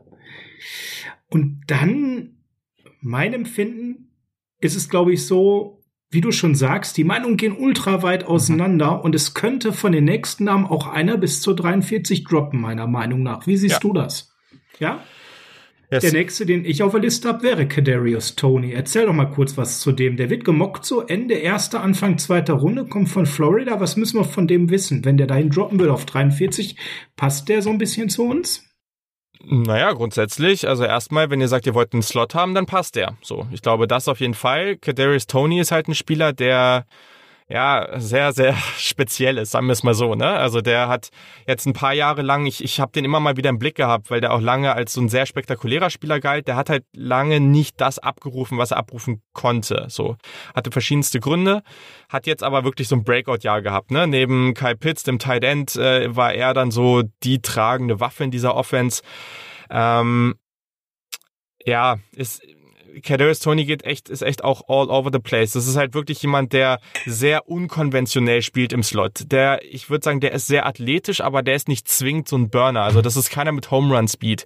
Der bewegt sich sehr unkonventionell. Der hat, also der ist so kreativ in seinen Routen, wie er die läuft. Der, der, also der hat, also seine Beine sind gefühlt aus Gummi, wie der seine, seine Cuts da anbringt. Der hat eine unglaubliche Contact Balance. Also da gibt's auch einen Touchdown, ich glaube gegen South Carolina war das, wo er gefühlt sieben Tackles durchbricht oder so. Und ich glaube, das ist jetzt nicht, nicht übertrieben. Also ich glaube, es waren wirklich so irgendwie in der Richtung fünf, sechs. Ähm, und das, das ist wirklich ganz crazy, was der macht. Ähm, das ist halt einfach ein Playmaker. So, ganz einfach. So würde ich so würde ich es ansprechen. Ähm, schon jemand, der erstmal, glaube ich, sehr, sehr spannend in der Gadget-Rolle ist. Das, was sie eben angesprochen hat, jemand, der vielleicht ein bisschen vielseitiger ist, auch mal Outside gehen kann, das ist er für mich nicht. Deswegen habe ich andere weiter, weiter oben als ihn. Ähm, aber trotz alledem ist das ein spannender Spieler, der halt ja einfach mit mit viel Hesitation arbeitet, der ähm, der ganz ganz spannende Geschichten da macht ähm, und der hat durchaus auch mal gezeigt, dass er mal tief gehen kann. Das will ich jetzt gar nicht mhm. sagen, aber das ist jetzt ja, also der hat auch Keine ganz ganz wenig gegen Pre der hat wenig gegen Pressman Coverage gespielt und so, ne? Also ähm, du, du musst, glaube ich, gerade am Anfang bei ihm seine Touches erstmal planen. Und vielleicht hast du rechts und links mal ein paar kurze Receptions, aber es ist jetzt kein Spieler, bei dem ich den, den ich da reinschmeiße und sage, oh, das ist jetzt unsere verlässliche Waffe über die Mitte und der holt uns die First Downs. Das ist ein anderer Spielertyp. Ja, ähm, ich würde, ich hätte ein, äh, mehrere große Bedenken, was diesen Spieler in einer Shanahan Offense angeht. Insbesondere mhm. er ist äh, mhm. Yards after Catch äh, nicht unbedingt gut. Gar ähm, nix. Sechs kommen, da liegt er irgendwie auf dem geteilten 52. Platz nationwide in der letzten, im letzten Jahr. Ähm, der bringt mir viel zu wenig mit an Forced äh, Miss Tackles und dergleichen. Er bringt mir noch keinerlei Fähigkeiten in Contested Catches Situationen mit. Nee, da das kann, macht er nicht. Da kann man ja. ja. tatsächlich jetzt über Metriken auch wieder von Pro Football Focus streiten, aber wenn er da auf Platz 194 mhm. landet, dann weiß ich, da ist er nicht gut. Ähm, nee, da, da ist der, einfach da, mal. Nee, nee, da ist der nicht gut. Das Aber er hat, genau wie du gesagt hast, er hat ganz andere Qualitäten. Deswegen, der wird irgendwo eine gute Rolle finden. Aber ich glaube nicht, dass der auf dem äh, Radar der 49ers wirklich hoch äh, ist, mhm. weil er eigentlich mhm. in dieses Spielkonzept nicht hineinpasst, eben den Ball schnell in die Hände meines äh, Right Receivers oder meines Playmakers zu bringen, um dann Yards after Catch zu generieren. Und äh, Blocken habe ich ihn vor allem auch nie gesehen. Das war, glaube nee, ich, auch etwas, wo er sich schlichtweg und ergreifend, ich will es mal so sagen, total verweigert hat. Ja, also ich, ich glaube, also das, alles, was du gesagt hast, gerade Contested Catches, das ist der nicht. So, das macht er nicht. So, ne? Also, das ist einfach nicht der Spielertyp dafür. Äh, ich weiß nicht, mit den Statistiken Yards after Catch würde ich jetzt erstmal so, glaube ich, nicht ganz mitgehen, weil der halt einfach, der ist so shifty, ne? Und der ist so, also ich würde das schon fast eigentlich, äh, der ist halt nicht dieser, hm, wer, wer passt da jetzt gut rein? Wie letztes Jahr Brandon Ayuk, das ist nicht der gleiche Spielertyp, so, ne? Also, der ist, der ist ganz, ganz anders. Ähm, aber gleichzeitig ist das auf jeden Fall ein Spieler, der, ja, da auf jeden Fall schon schon seine Qualitäten hat. So, ne? Also das, wie, wie der Leute austanzen lässt und so, ich würde das schon als eine Stärke von ihm bezeichnen. Ähm, keine Ahnung, wie das da jetzt zu den Statistiken, Statistiken gekommen ist. Er wurde letztes Jahr auch ein bisschen anders genutzt. Ähm, ich finde den schon spannend, aber wie gesagt, ich glaube auch nicht, dass das jetzt der perfekte Fit äh, bei den 49ers wäre. Die äh, Jungs von Pro Football Focus vergleichen ihn so ein bisschen mit ein etwas größerer, stärkerer Dante Hall. Und ich glaube, wenn ich mir den äh, noch an seinen NFL-Zeiten erinnere, würde ich sagen, in eine Shanahan Offense passt der nicht gut. Nichts, naja, nichts gegen den Spieler, sondern einfach nur ähm, der Scheme Fit ist für mich nicht da. Mhm, genau. Also größer mag sein, aber 511 ist ja jetzt auch nicht groß, ne? Und der bringt 190 amerikanische Pfund auf die Waage. Also Julian hat es eigentlich sehr schön gesagt. Der kommt über diese Shiftiness, der gilt ja auch als the Shifties Play in the SEC. Mhm. Äh, da gibt's ein tolles Video, das könnt ihr euch mal bei, bei YouTube reinpfeifen, geht so vier Minuten. Da sieht man wirklich so seine Big Plays. Julian, vielleicht nochmal abschließend zu ihm und für alle, die jetzt äh, von unseren Hörern nicht so tief im College-Sport drin sind. Wie stark sind denn die Defenses einzuschätzen, gegen die er gespielt hat. Ist, ist doch auch nochmal wichtig zu erwähnen. Ja, klar. Er hat in der SEC gespielt. Auch da merkt man, verändert sich das Ganze. Also vor ein paar Jahren hat man da öfter mal ein Spiel zwischen Alabama und LSU gesehen, was auch mal 13 zu 10 ausgegangen ist.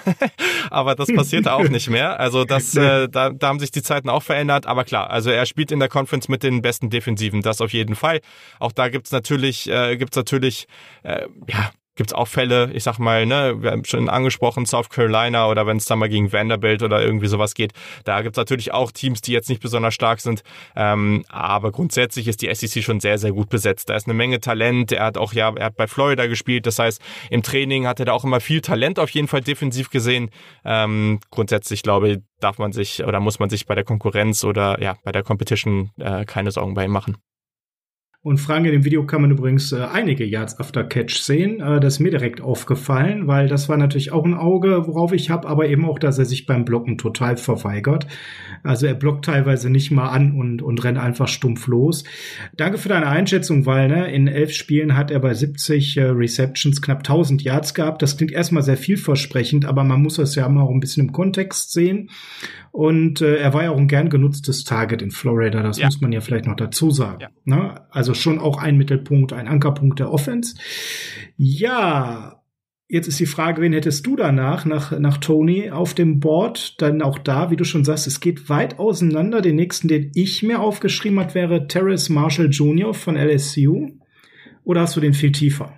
Nee, das ist so eine Gruppe. Also ich habe noch zwei vorher tatsächlich. Ähm, aber wir können auch erstmal kurz über Marshall sprechen, dann können wir die anderen beiden machen. Ähm, ja, Terrace Marshall ist auch wieder so ein interessanter Fall. Also ganz anderer Spieler, 6'3 groß, ähm, hat dann ja bei LSU letztes Jahr schon mit, mit Burrow, mit Chase, mit Justin Jefferson ein gutes Jahr gehabt, 13 Touchdowns, also auch da schon sehr stark gewesen. Jetzt so diese Rolle als Nummer 1 Wide Receiver übernommen, war halt ein schweres Jahr. LSU hat gefühlt alle Starter verloren, da ist wirklich alles den Bach runtergegangen, das muss man einfach sagen. Die haben zig Quarterbacks ausprobiert, ganz, ganz schwer. Grundsätzlich ist das ein Spieler, der ex meiner Meinung nach extrem viel Upside hat erstmal, weil der ist athletisch, der hat die Größe, der, also grundsätzlich hat er eigentlich fast alles, was du brauchst, um ein wirklich hervorragender Wide Receiver zu sein, der auch vielseitig eingesetzt werden kann. Hat im Slot gespielt, hat Outside gespielt, der ist überall gut bis sehr gut, der ist aber nirgendwo richtig Elite. Also der hat äh, einen super Catch-Radius mit seiner Größe. Ähm, grundsätzlich mag ich, dass der bei Contested Catches den Ball attackiert. Hat auch einigermaßen explosives Movement. Ich fand die Cuts in seinen Routen eigentlich auch ganz gut. Das fand ich ein bisschen überraschend, hätte ich nicht so mitgerechnet.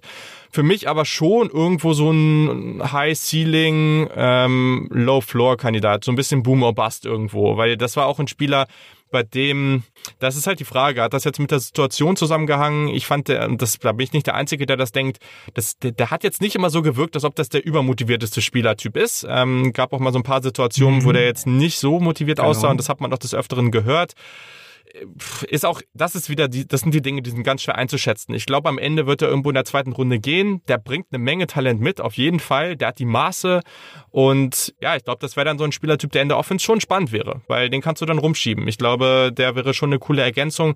Weiß aber nicht, ob der ganz die Physis mitbringt, die man da vielleicht haben will. Also ich glaube, da gibt es ein paar andere Kandidaten. Ich glaube, da ist der okay, aber ich glaube, es gibt andere Kandidaten, die da halt noch ein bisschen besser passen. Ich glaube, so würde ich es beschreiben. Ja, so grundsätzlich alles richtig, was du gesagt hast. Ähm, er wirkt manchmal ein bisschen äh, unmotiviert, obwohl genau, ich glaube, ja. das ist mir in der Saison 2020 deutlich mehr aufgefallen als 2019, insbesondere weil es dann beim Team halt auch nicht mehr so gut gelaufen ist. Und jetzt hat er ja. unheimlich viele Drops gehabt in der letzten Saison. Äh, sieben von 55 fangbaren Fällen. Es könnte natürlich äh, tatsächlich hier äh, auch der Fall sein, dass man an der Motivation bei ihm schwer arbeiten muss, aber das ist so etwas, was man von außen einfach nicht gut ja. ähm, einschätzen kann. Großer Catch-Radius, äh, auch ein sehr großer Receiver, trotzdem sehr schnell, der ist irgendwie boah, den kannst du überall einsetzen. Ne? Der ist in den Intermediates gut, der ist im langen Bereich gut, der kann mhm. auch mal richtig deep gehen. Also den könnte ich mir bei uns in der Offense als dritten wirklich gut vorstellen. Insbesondere nachdem jetzt Justin Jefferson ja in die NFL gegangen ist, ist er ja tatsächlich von Outside in den Slot gerückt, größtenteils. Da hat der mir wirklich äh, gut gefallen. Abgesehen davon, dass die Offense ansonsten nicht so geklickt hat wie in den Jahren vorher. Mhm. Aber er hat ja immerhin äh, von äh, seinen 420 Snaps äh, letztes Jahr 308 im Slot gespielt. Also das wäre natürlich schon etwas für uns. Und seine Produktion ist ja eigentlich gleich geblieben. Der hat in beiden Sagen, äh, äh, Saisons, äh, 2019 und 2020, 67 Targets gehabt und jeweils äh, einmal 46, einmal 48 Receptions. Und ähm, da geht so einiges. Also ich finde das nicht schlecht, gerade aus dem Slot heraus. Den als dritten finde ich gut. Waren ja auch deutlich, waren ja auch deutlich wenige Spieler, ne? Also das muss man, genau, genau. Ganz genau. Es waren nur sieben anstatt zwölf Spiele. Ne? Das heißt also Produktion effektiv deutlich gesteigert. 15,2 Yards pro Catch, also da kann man äh, deutlich mit leben. wie gesagt, wenn man drei relativ ähnliche Spielertypen hätten, würde ich was so drauf sagen mit jetzt Marshall, Ayuk und dann eben dabei noch Samuel, die dann schön hin und her spiel, äh, hin und her schieben können. Finde ja. ich gut. Mhm. Ähm, ja, was hier gerade ihr beide schon gesagt habt und was im Raum steht und was wir heute hier nicht beurteilen können, das ist so das Einstellungsthema. Das ist 2020 deutlich spürbar gewesen. Auf dem Tape kann man immer wieder auch Szenen sehen, wenn man andere Spieler beobachtet aus seinem Team, wo er manchmal wirklich schon fast apathisch äh, beim Snap dabei stand und mit hängenden Schultern und äh, nicht mal in irgendeiner Weise verkörpert hat, dass er jetzt Teil dieses Spielzugs war. Ja, der Spielzug war dann auch vielleicht ein, ein äh, Laufspielzug oder ähnliches, aber man könnte ja so andeuten, als würde man jetzt mal einen Start machen. Ja. So, man gehört ja irgendwie doch dazu, oder? Man ist ja irgendwie da in Teil eines Mannschaftssports und so hat er nicht gewirkt. Also es gibt ja, aber der ist ja kein Einzelfall. Es gibt ja mehrere Prospects, wo man das hatte, wo man auch das Gefühl hat, dass sie mit dieser ganzen Covid-19-Situation mhm. mentale Probleme hatten, mit diesem Druck, mit diesem Ansteckungsrisiko. Das ist natürlich jetzt super schwer, so zwischen die Ohren zu schauen.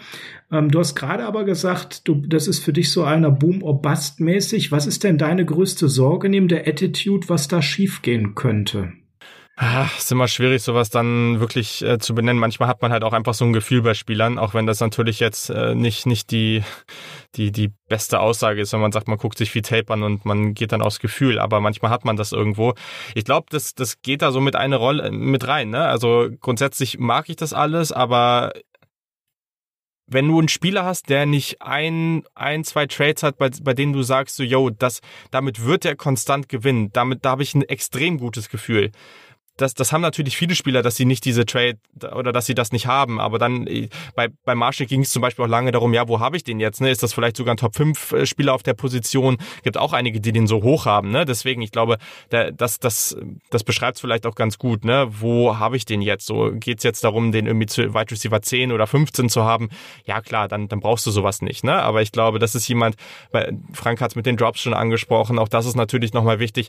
Der kann halt viele Sachen gut, aber letztes Jahr, klar, ein Brandon Ayuk hatte ich auch. Okay, habe gesagt, der ist vielleicht noch nicht überall so weit, aber das, was der bei Yards after Catch macht, ist so, so gut. Ne? Also ich mache mir keine Sorgen, dass wenn der in eine Offense gepackt wird, dass der zumindest die kurzen Bälle fängt und daraus viel machen kann. So, und das ist natürlich schon mal nice. So, und das ist jetzt hier an der Stelle ich glaube, dass der halt wirklich solide sein kann. Und was ich halt wirklich mag, ist natürlich, dass der eben dann auch aus dem Slot und Outside diese Vielseitigkeit hat. Ein bisschen wie in Justin Jefferson. Ich würde es ähnlich beschreiben, auch wenn Justin Jefferson besser ist. Aber ähm, das ist natürlich, das ist natürlich nett. Aber ich bin mir hier halt einfach nicht ganz sicher, was passiert, wenn wenn die Rolle nicht ganz stimmt. So, wenn er nicht, also die, dieses vordefinierte, wo geht's hin und was passiert dann.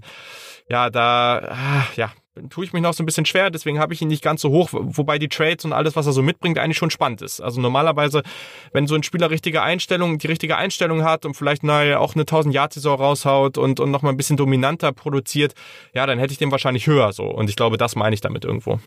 Mhm, okay. Ich könnte das, um Julian noch ein bisschen zu helfen, ich könnte mir vorstellen, dass man die äh, hängenden Schultern und dergleichen relativ häufig sieht, wenn er nicht die Targetanzahl bekommt, die er gerne haben möchte das könnte dann hier und da so aussehen, wie das bei Des Bryant in den letzten ein, zwei Jahren, wo man das bei den Dallas Cowboys häufig gesehen hat, äh, aussehen, dass man dann schnell die Lust verliert, wenn man dann sieht, man ist halt hinter äh, George Kittle und meinetwegen Samuel oder Ayuk ohnehin nur Nummer drei, Nummer vier. Ähm, ich glaube, das könnte ein Motivationsproblem bei ihm auslösen. Mhm. Ja, fällt mir spontan Stefan Dix ein. Ne? Zum Beispiel, ja. Wäre er hatte dann so sogar mehr als hängende Schultern. Ne? Ja, wen, Julian, hättest du denn danach? Beziehungsweise davor hattest du doch noch zwei, wenn davor, ich das vorhin genau, richtig ne? gehört habe. Genau, du müsstest dann ja. vielleicht jemanden aus Purdue davor haben. Auch, ja. Also den Kandidaten, den ich am höchsten habe, und das ist halt jemand, wo ich auch weiß, dass ich wieder mal ein bisschen höher bin gibt äh, danach, direkt nach Marshall, noch einen Kandidaten, den ich deutlich höher habe als viele. Aber genau, bei uns im Podcast waren Yannick und ich uns relativ einig bei Dwayne Eskridge ähm, von Western Michigan, dass wir den sehr, sehr, sehr gerne mögen. Ja, aber schon ähm, Sleeper-Charakter. Schon irgendwo. Ich finde den halt echt genial. Also, was man bei dem sagen muss, was mich ein bisschen stört, der ist halt leider echt alt. Der ist Ratchet Senior, der wird halt als Rookie 24 sein. Das ist immer so eine Sache, wo ich äh, ah, sage, das ah. ist jetzt, das, das ist nicht so ideal. Ähm, auch hier relativ kleiner Wide Receiver, 5'9, also jetzt, jetzt nicht besonders groß, aber das ist trotzdem jemand für mich, wo ich sage, ja, der kann schon vielseitig eingesetzt werden. So, ne? Also Spielertyp, ich sage jetzt nicht, dass er so gut wird, Spielertyp Steve Smith, so von der Art und Weise, wie ich ihn, oh. wie ich ihn mir vorstellen würde, so, ne? Weil das sehr, sehr mhm. kompakt, sehr physisch, der hat gute Hände, das ist ein meiner Meinung nach guter Route Runner. Der hat seine Momente, wo er merkt, dass er besser als seine Konkurrenz um ihn herum ist. Ne? Also da in, in der Mac, wo er gespielt hat, ist jetzt eine solide Conference, aber halt keine der besten. Und dementsprechend hat er das gemerkt und dadurch vielleicht dann nicht immer so präzise gearbeitet in seinen Routen. Ich mochte sein Route Running aber. Und das, was ich mag, ist, dass der extrem an sich von seinen Bewegungsabläufen relativ kontrolliert spielt. So, der hat nicht dieses Wasted Movement. Also das, was viele Spieler, die noch relativ roh sind, haben, ist, dass sie beim Release, beim Route Running zu viele Schritte haben, die nicht wirklich zielführend sind. Und das hatte er meiner Meinung nach nicht. Das fand ich gut und dadurch dieses Kontrollierte, das war, das war ganz cool. Ähm, ja, und ich glaube, dass der schon relativ direkt auch Impact haben kann, was er auch braucht mit dem Alter. Definitiv. Äh, relativ schnelle Füße. Yannick spricht immer von den Spielern, die ähm, auf einem Bierdeckel stocken können. Das kann der definitiv. Ähm, der, ich habe es eben schon mal kurz angesprochen, der war relativ lange in seinem Leben Defensive Back. Der hat diese Mentalität. Der will physisch werden. Ne? Also ich glaube, bei dem würde ich mir beim Blocken auch keine besonders großen Sorgen machen. Das kann der. Ne? Und dann glaube ich halt, dass der im Slot und Outside auch durchaus eingesetzt werden kann. Klar, mit der Größe ist das jetzt nicht dein Ex-Receiver, keine Frage. Aber ich glaube trotzdem, dass das was werden kann. Und deswegen, ich mag den. Vor allem, weil du hast jetzt einen schon angesprochen, Rondé Moore, den, über den müssen wir auf jeden Fall gleich noch reden, aber Rondé Moore und Kadarius Tony sind für mich sehr, sehr stark, sind aber deutlich spezifischer als ein Dwayne Eskridge. Ich kann mir bei Eskridge ja, mehr ja. Rollen vorstellen und das ist das, warum ich gesagt habe, okay, ich habe ihn in einem Ranking ein bisschen höher. Am Ende ist das alles eine Kategorie und es kommt aufs Scheme an, wo wir die hinpacken, so, ne? Das ist, da ist so ein Ranking auch immer, ja, ist die Frage, wie sinnig das eigentlich ist. Deswegen habe ich auch immer noch ein Kategoriensystem dahinter, um mal zu gucken, wo endet eine Tier, wo fängt die an, genau. Ja, den habe ich mir angeschaut, als ich das bei euch im Podcast gehört habe. Der war mir vorher nicht so wirklich aufgefallen, wenn ich ehrlich bin. Und äh, da habe ich zum einen wegen Größe ein wenig das Bedenken. Ich habe wegen Körperlichkeit ein äh, wenig Bedenken, weil er gar nicht den meisten Corners in der NFL körperlich unterlegen sein dürfte. Wird ihn wahrscheinlich von Outside definitiv nur in den Slot drücken. Nicht nur, sondern hat er ja tatsächlich vorher viel, viel auch Outside gespielt. Ähm, er ist sehr schnell. Ne? Das, das, kann man gar nicht anders sagen. Er, er lebt von seiner Schnelligkeit. Äh, die Frage ist, ob er das tatsächlich in der NFL auch machen kann. Ist auch nur wieder so ein statistischer Wert. Das wird sich in der NFL äh, sicherlich äh, verändern. Mehr als die Hälfte seiner Yards kommen aus drei Routes, nämlich aus äh, der Go-Route, Post und Slant. Also da ist auf jeden Fall nochmal da, halt viele, da hast halt viele Kandidaten, die so spielen, ne? Das ist halt, ja. Keine Frage, da ist halt äh, unheimlich viel äh, Nachholbedarf und wie gesagt, ich mache mir ein wenig Sorgen äh, über die Körperlichkeit, das was im College tatsächlich, wo noch eine so eine Sache wirklich ausreicht, wo man überragend ist, ob es jetzt gerade mal Athletik ist oder ob es Schnelligkeit ist oder ob es vielleicht auch mal Contested Catches sind. Das sind genau die die in der NFL oftmals scheitern, weil sie eben nur eine Sache können und dann kommt gerne mal irgendwann der Begriff One-Trick-Pony. Ich weiß nicht, ob das bei ihm zutrifft. Müsste man mal schauen. Die Rolle wäre natürlich wieder sehr entscheidend, was dabei passiert und ähm, das kann in dem einen System gut gehen und in dem anderen eher weniger. Das ist, glaube ich, das Ding am Ende. Ich verstehe, wenn man ihn so sieht, ich sehe ihn halt als etwas mehr mhm. und deswegen habe ich ihn vielleicht auch da. Ich glaube aber bei all diesen Spielern, über die wir jetzt sprechen, ich, ich mhm. glaube, man, ich würde es gleich auch mal ansprechen, wenn ich diese, diese Tier so ein bisschen verlasse.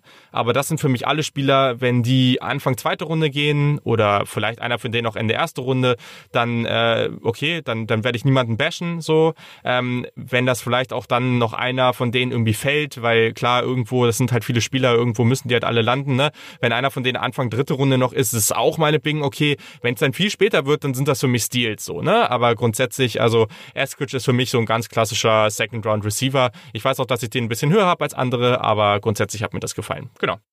Also den würde ich sofort zugreifen, wenn der irgendwo noch Ende vierte, Anfang fünfte Runde da wäre. Dann wäre ich begeistert. Vorher. Das wäre krass. Hui, das wär krass.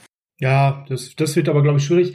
Ich glaube, Julian, was ein Punkt ist, den du erwähnt hast, den ich bei ihm sehe, ist, dass der viel so bei seiner Einstellung kommt. Ne? Mhm.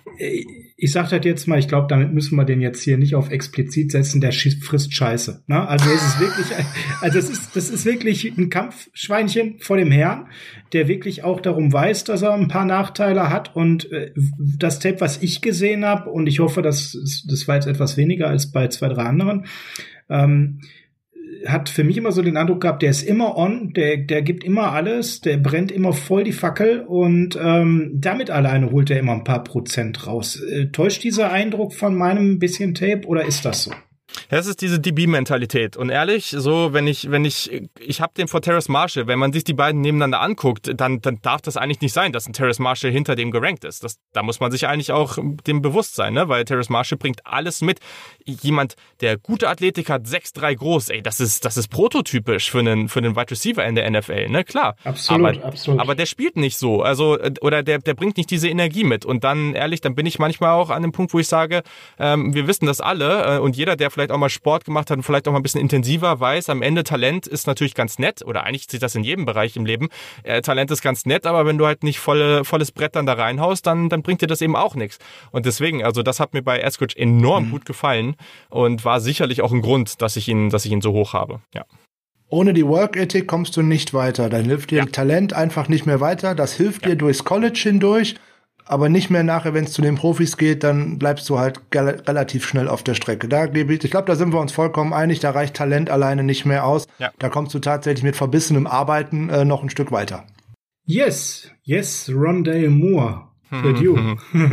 auch nochmal so ein ganz spezieller Typ. Auch nur 5'9, auch nur. Nee, nicht 5'9, 5'7, mein Freund. Der wurde gerade neu gemessen, äh, oder da wurde ah, gemessen. Okay. Der ist, ist der größte Zwerg auf, Plane auf dem Planeten. Also.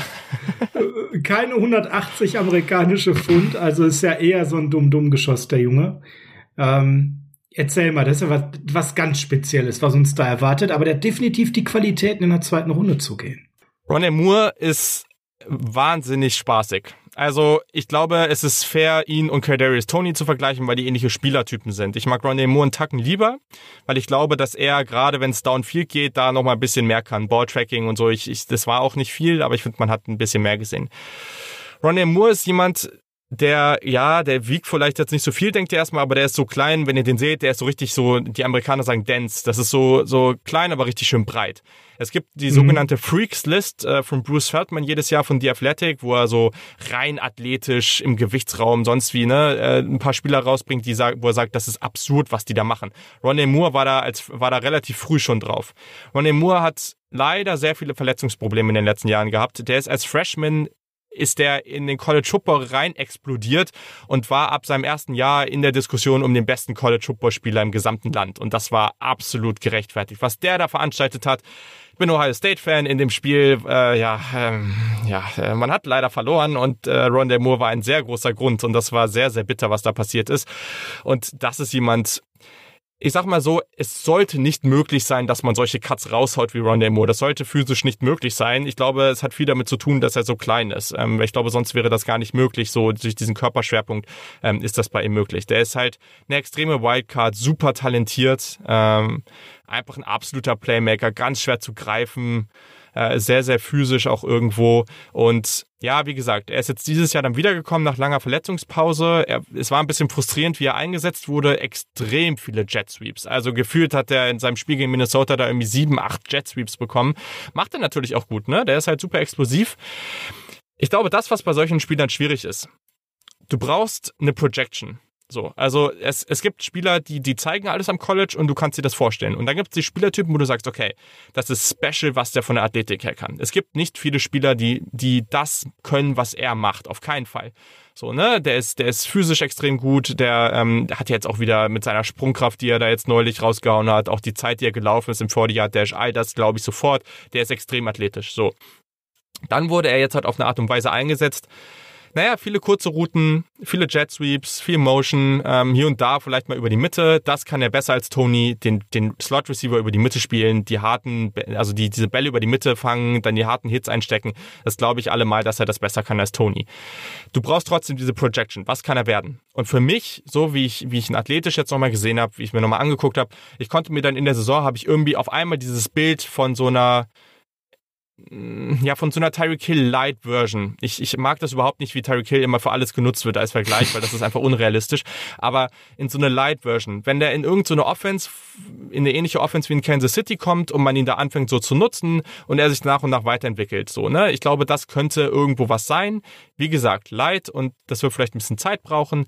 Ähm, wenn man grundsätzlich sagt, okay, wir haben schon einiges in unserer Offensive und wir machen es vielleicht auch so, dass wir den eben bei ein paar Jet Sweeps nutzen, bei kurzen Routen, den einfach, ja, den, den in offenen Space bringen, den einfach diese, diese Bälle, äh, ja, wie bei einem Running Back, das praktisch manufacturen. Also nicht irgendwie, dass er seine normalen Routen läuft, sondern wir praktisch das vorher sagen, okay, bei den und den Plays bekommt er safe den Ball dann ist das völlig okay trotzdem, weil am Ende muss die Defense dann jedes Play aufpassen, dass er nicht den Ball bekommt. Weil sobald er den Ball bekommt und du einmal nicht richtig vorbereitet darauf bist, dann wird es sofort kritisch. So athletisch ist er halt einfach. Wie gesagt, das ist eine richtige große Wildcard, trotz alledem. Der wurde lange für ein First-Round-Talent gehalten, glaube ich weiterhin, dass er das sein kann. Durch die Verletzungshistorie glaube ich nicht, dass er vor der zweiten Runde geht. Aber bei einem Team wie den Packers zum Beispiel oder so, neben Devontae ähm, Adams oder sowas, wäre das natürlich brutal. Also sehr, sehr spannender Spieler. Also ich glaube auch genau das, was du der letzte Punkt, den du gesagt hast, neben einem schon richtig starken Ex-Receiver oder einer richtig starken Nummer eins in einer richtigen Gadget-Rolle kann das was werden. Äh, für mich äh, sieben äh, Spiele in den letzten zwei Jahren ist eine große Red Flag, ähm, gerade wenn ich äh, an die 49ers äh, Verletzungshistorie denke. Ja. Da läuft mir direkt äh, kalt den Rücken runter. Aber der bringt natürlich wirklich viele tolle Sachen mit, ne? von 0 auf 100 und von 100 auf 0 in einem Wimpernschlag. Das können nicht viele Spieler. Das ist wirklich äh, elektrisierend, sich das anzuschauen. Wenn ich aber noch ein bisschen auf der großen Produktion von 2018 rumhauen darf, also knapp, knapp 47 von 117 Catches waren schlichtweg und ergreifend Screens. Also das ist äh, auch eine reine Screen, äh, eine reine Produktion über dieses Scheme, was da gespielt worden ist. Boah, das ist auch nicht unbedingt NFL-like. Aber da kann man tatsächlich äh, viel daraus ableiten, was man hier und da in einer Gadget-Rolle machen könnte.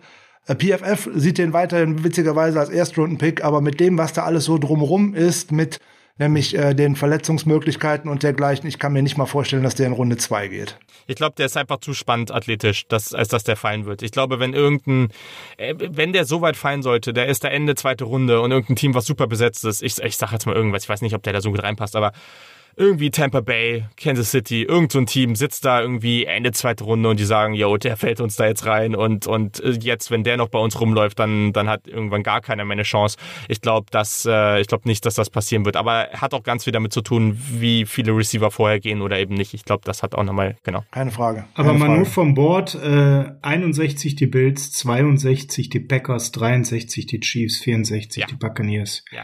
Also da spätestens geht er weg. Da bin ich mir ganz sicher, da einer von denen wird da zuschlagen, einfach als Ergänzung und sagen, komm, und wenn das komplett in die Hose geht, der sich nochmal verletzt, Sportinvalide, denn wir sind eh aufgestellt und wenn er einschlägt und wenn es nur ein Gadget-Spieler ist, ähm, dann haben wir nochmal irgendwo richtig guten Value abgegriffen an der Stelle. Mhm. Würde ich, so, würde ich so direkt mitgehen, ja. Aber eher keiner für uns. Wen hättest du denn als nächstes auf dem Board? Also ich würde gerne mal über Elijah Moore sprechen. Yeah. Ja, das wäre mein nächster. Elijah ähm, Moore und Miss. Ich glaube, es gibt zwei Namen, Elijah Moore und den habe ich ein bisschen später, aber ich glaube, Murray Rogers, über den kann man dann in einer ähnlichen Rolle sprechen. Ich habe den später, ja. aber ähnliche Rolle. Das sind zwei Spieler, wenn ihr einfach sagt, okay, wir wollen jetzt nicht so auf mega das extreme Upside, sondern wir wollen jetzt einfach mal hier einen klassischen physischen Slot Receiver haben. So, das sind die, ne? Und Elijah Moore kriegt gerade enormen Hype, ähm, irgendwo auch gerechtfertigt. Das ist halt wirklich jemand, der kann über deine Mitte die die First Downs äh, da da raushauen. Ne? Das ist jemand, der sehr sehr physisch spielt. Der hat gute Production. Der, ich bin mir relativ sicher, dass der halt einfach super ein super safer Spieler sein wird da. Ne? Und ähm, hat jetzt ja auch sehr sehr gute Werte beim athletischen Testing rausgehauen ja, das muss man alles, glaube ich, gerade mal ein bisschen mit Vorsicht genießen bei den Pro Days. Gefühlt läuft da gerade jeder eine 439. Das ist, also das ist eigentlich Ganz nicht seltsam, ne? Das ist sehr, sehr unrealistisch, was da gerade passiert. Ähm, so schnell sah Elijah Moore für mich auf Tape auch nicht aus. Der ist schnell, aber der hat keinen Home Run Speed. Hm. Aber der ist shifty das, äh, der, der hat auch eine gewisse Yards after Catch ähm, ja, Fähigkeit, das auf jeden Fall. Äh, der hat auch wenig Press Coverage gesehen, aber das ist im Slot natürlich auch immer so eine Sache, keine Frage. Richtig. Und ähm, genau, der hat diesen niedrigen Körperschwerpunkt, schwer zu Boden zu bringen. Ähm, und ja, das ist niemand, der hat keinen großen Catch-Radius. Das ist niemand. Das ist kein Spieler, den du jetzt auf Außen stellst, der vielseitig ist oder so. Das ist dein Slot-Spieler. Mhm. Aber der wird das gut machen. Der hat die Mentalität, der wird richtig reinhauen. Letztes Jahr in der Offense von Ole Miss konnte man auch schon einigermaßen gut sehen, wie der dann genutzt werden sollte. Deswegen, also ich glaube, wenn man den, da kommt es halt auch wieder drauf an. Es gibt welche, also ich habe den auch schon vor ein paar Monaten, ja, okay, war von ESPN, muss man immer mit so ein bisschen äh, mit Vorsicht genießen, was Mel Kuiper und Koda so machen, aber die haben den auch mal in der ersten Runde gehabt. Ähm, äh, für mich wenn man, ja, wenn, wenn man sagt so, okay, ey, wir wollen einen klaren, safen Slot-Receiver haben, einen guten, und das ist heutzutage ein Starter und das ist uns ein Second-Round-Pick wert, dann ist das okay. Für mich kann der auch noch Anfang dritte Runde gehen, aber irgendwie in der Richtung äh, sollte der schon gehen. Also ich glaube, da, äh, vor allem wenn jemand vielleicht nochmal fällt, der irgendwie ein bisschen mehr Off-Field oder Verletzungsprobleme hat. Ich glaube, Elijah Moore wird in der zweiten Runde gehen. Ähm, weiß aber, ich, ich glaube, der könnte schon für den 49ers-Pick da gut noch da sein. Also das halte ich schon für realistisch und würde mir, ich glaube, der würde da auch gut reinpassen. Also das kann ich mir auch vorstellen. Aufgrund seiner Physis mit Sicherheit, der würde da sehr viel mitbringen. Ähm, nur bei 200, über 200 Targets, äh, die er bekommen hat, tatsächlich bloß 10 Drops, das ist nicht viel. Ähm, letzte Saison aus dem Slot heraus äh, fast 1200 Yards äh, produziert, acht, acht, Touchdowns. Also der war der absolute Vocal Point dieser äh, Ole Miss Offense. Also da ging auf jeden Fall so einiges.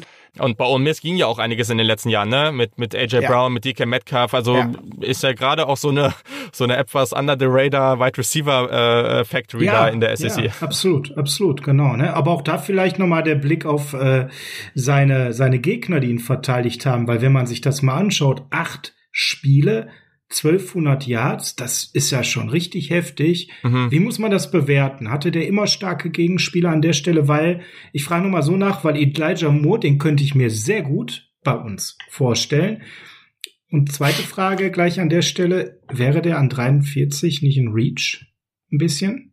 es ist halt witzig. Theoretisch sagt man, oh, gegen Alabama ist richtig, äh, ist ein richtig hervorragendes äh, Team, gegen das er gespielt hat. Nun muss man sagen, das Spiel gegen Alabama zwischen Ole Miss äh, ich, ich, weiß, ich, ich glaube, was war das? Das war irgendwie so ein 63, 48 oder irgendwie ja. sowas, ne? Ich glaube, ja, in so eine ja, Richtung ging das irgendwie.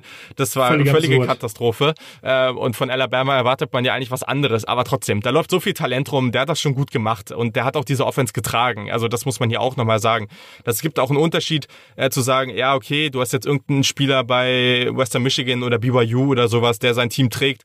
Du hast bei T Spielern in der SEC selten eigentlich diese Rolle, außer sie gehen sehr, sehr hoch, dass du wirklich sagst, die waren, ja, die waren diese tragende Rolle. Bei meisten ist da das Talent schon so verteilt, dass du sagst, ja, okay, die waren wichtig, aber da gab es auch noch ein paar andere. Und Elijah Moore war da schon so der relevante Spieler in dieser Offense, so keine Frage. Ne? Und ähm, und wie gesagt, ist es dann Reach? Ich weiß es nicht. Also ich glaube, viele werden ich, ich sagen wir es mal so, ich glaube, es gibt viele Spieler, bei denen ähm, seien es jetzt Moore oder Tony oder oder oder oder ne Terrace Marshall und so weiter. Die, wenn die Anfang zweite Runde gehen werden, gibt's die Hälfte, die sagen, oh ja geil, die anderen sagen, oh scheiße, viel zu früh.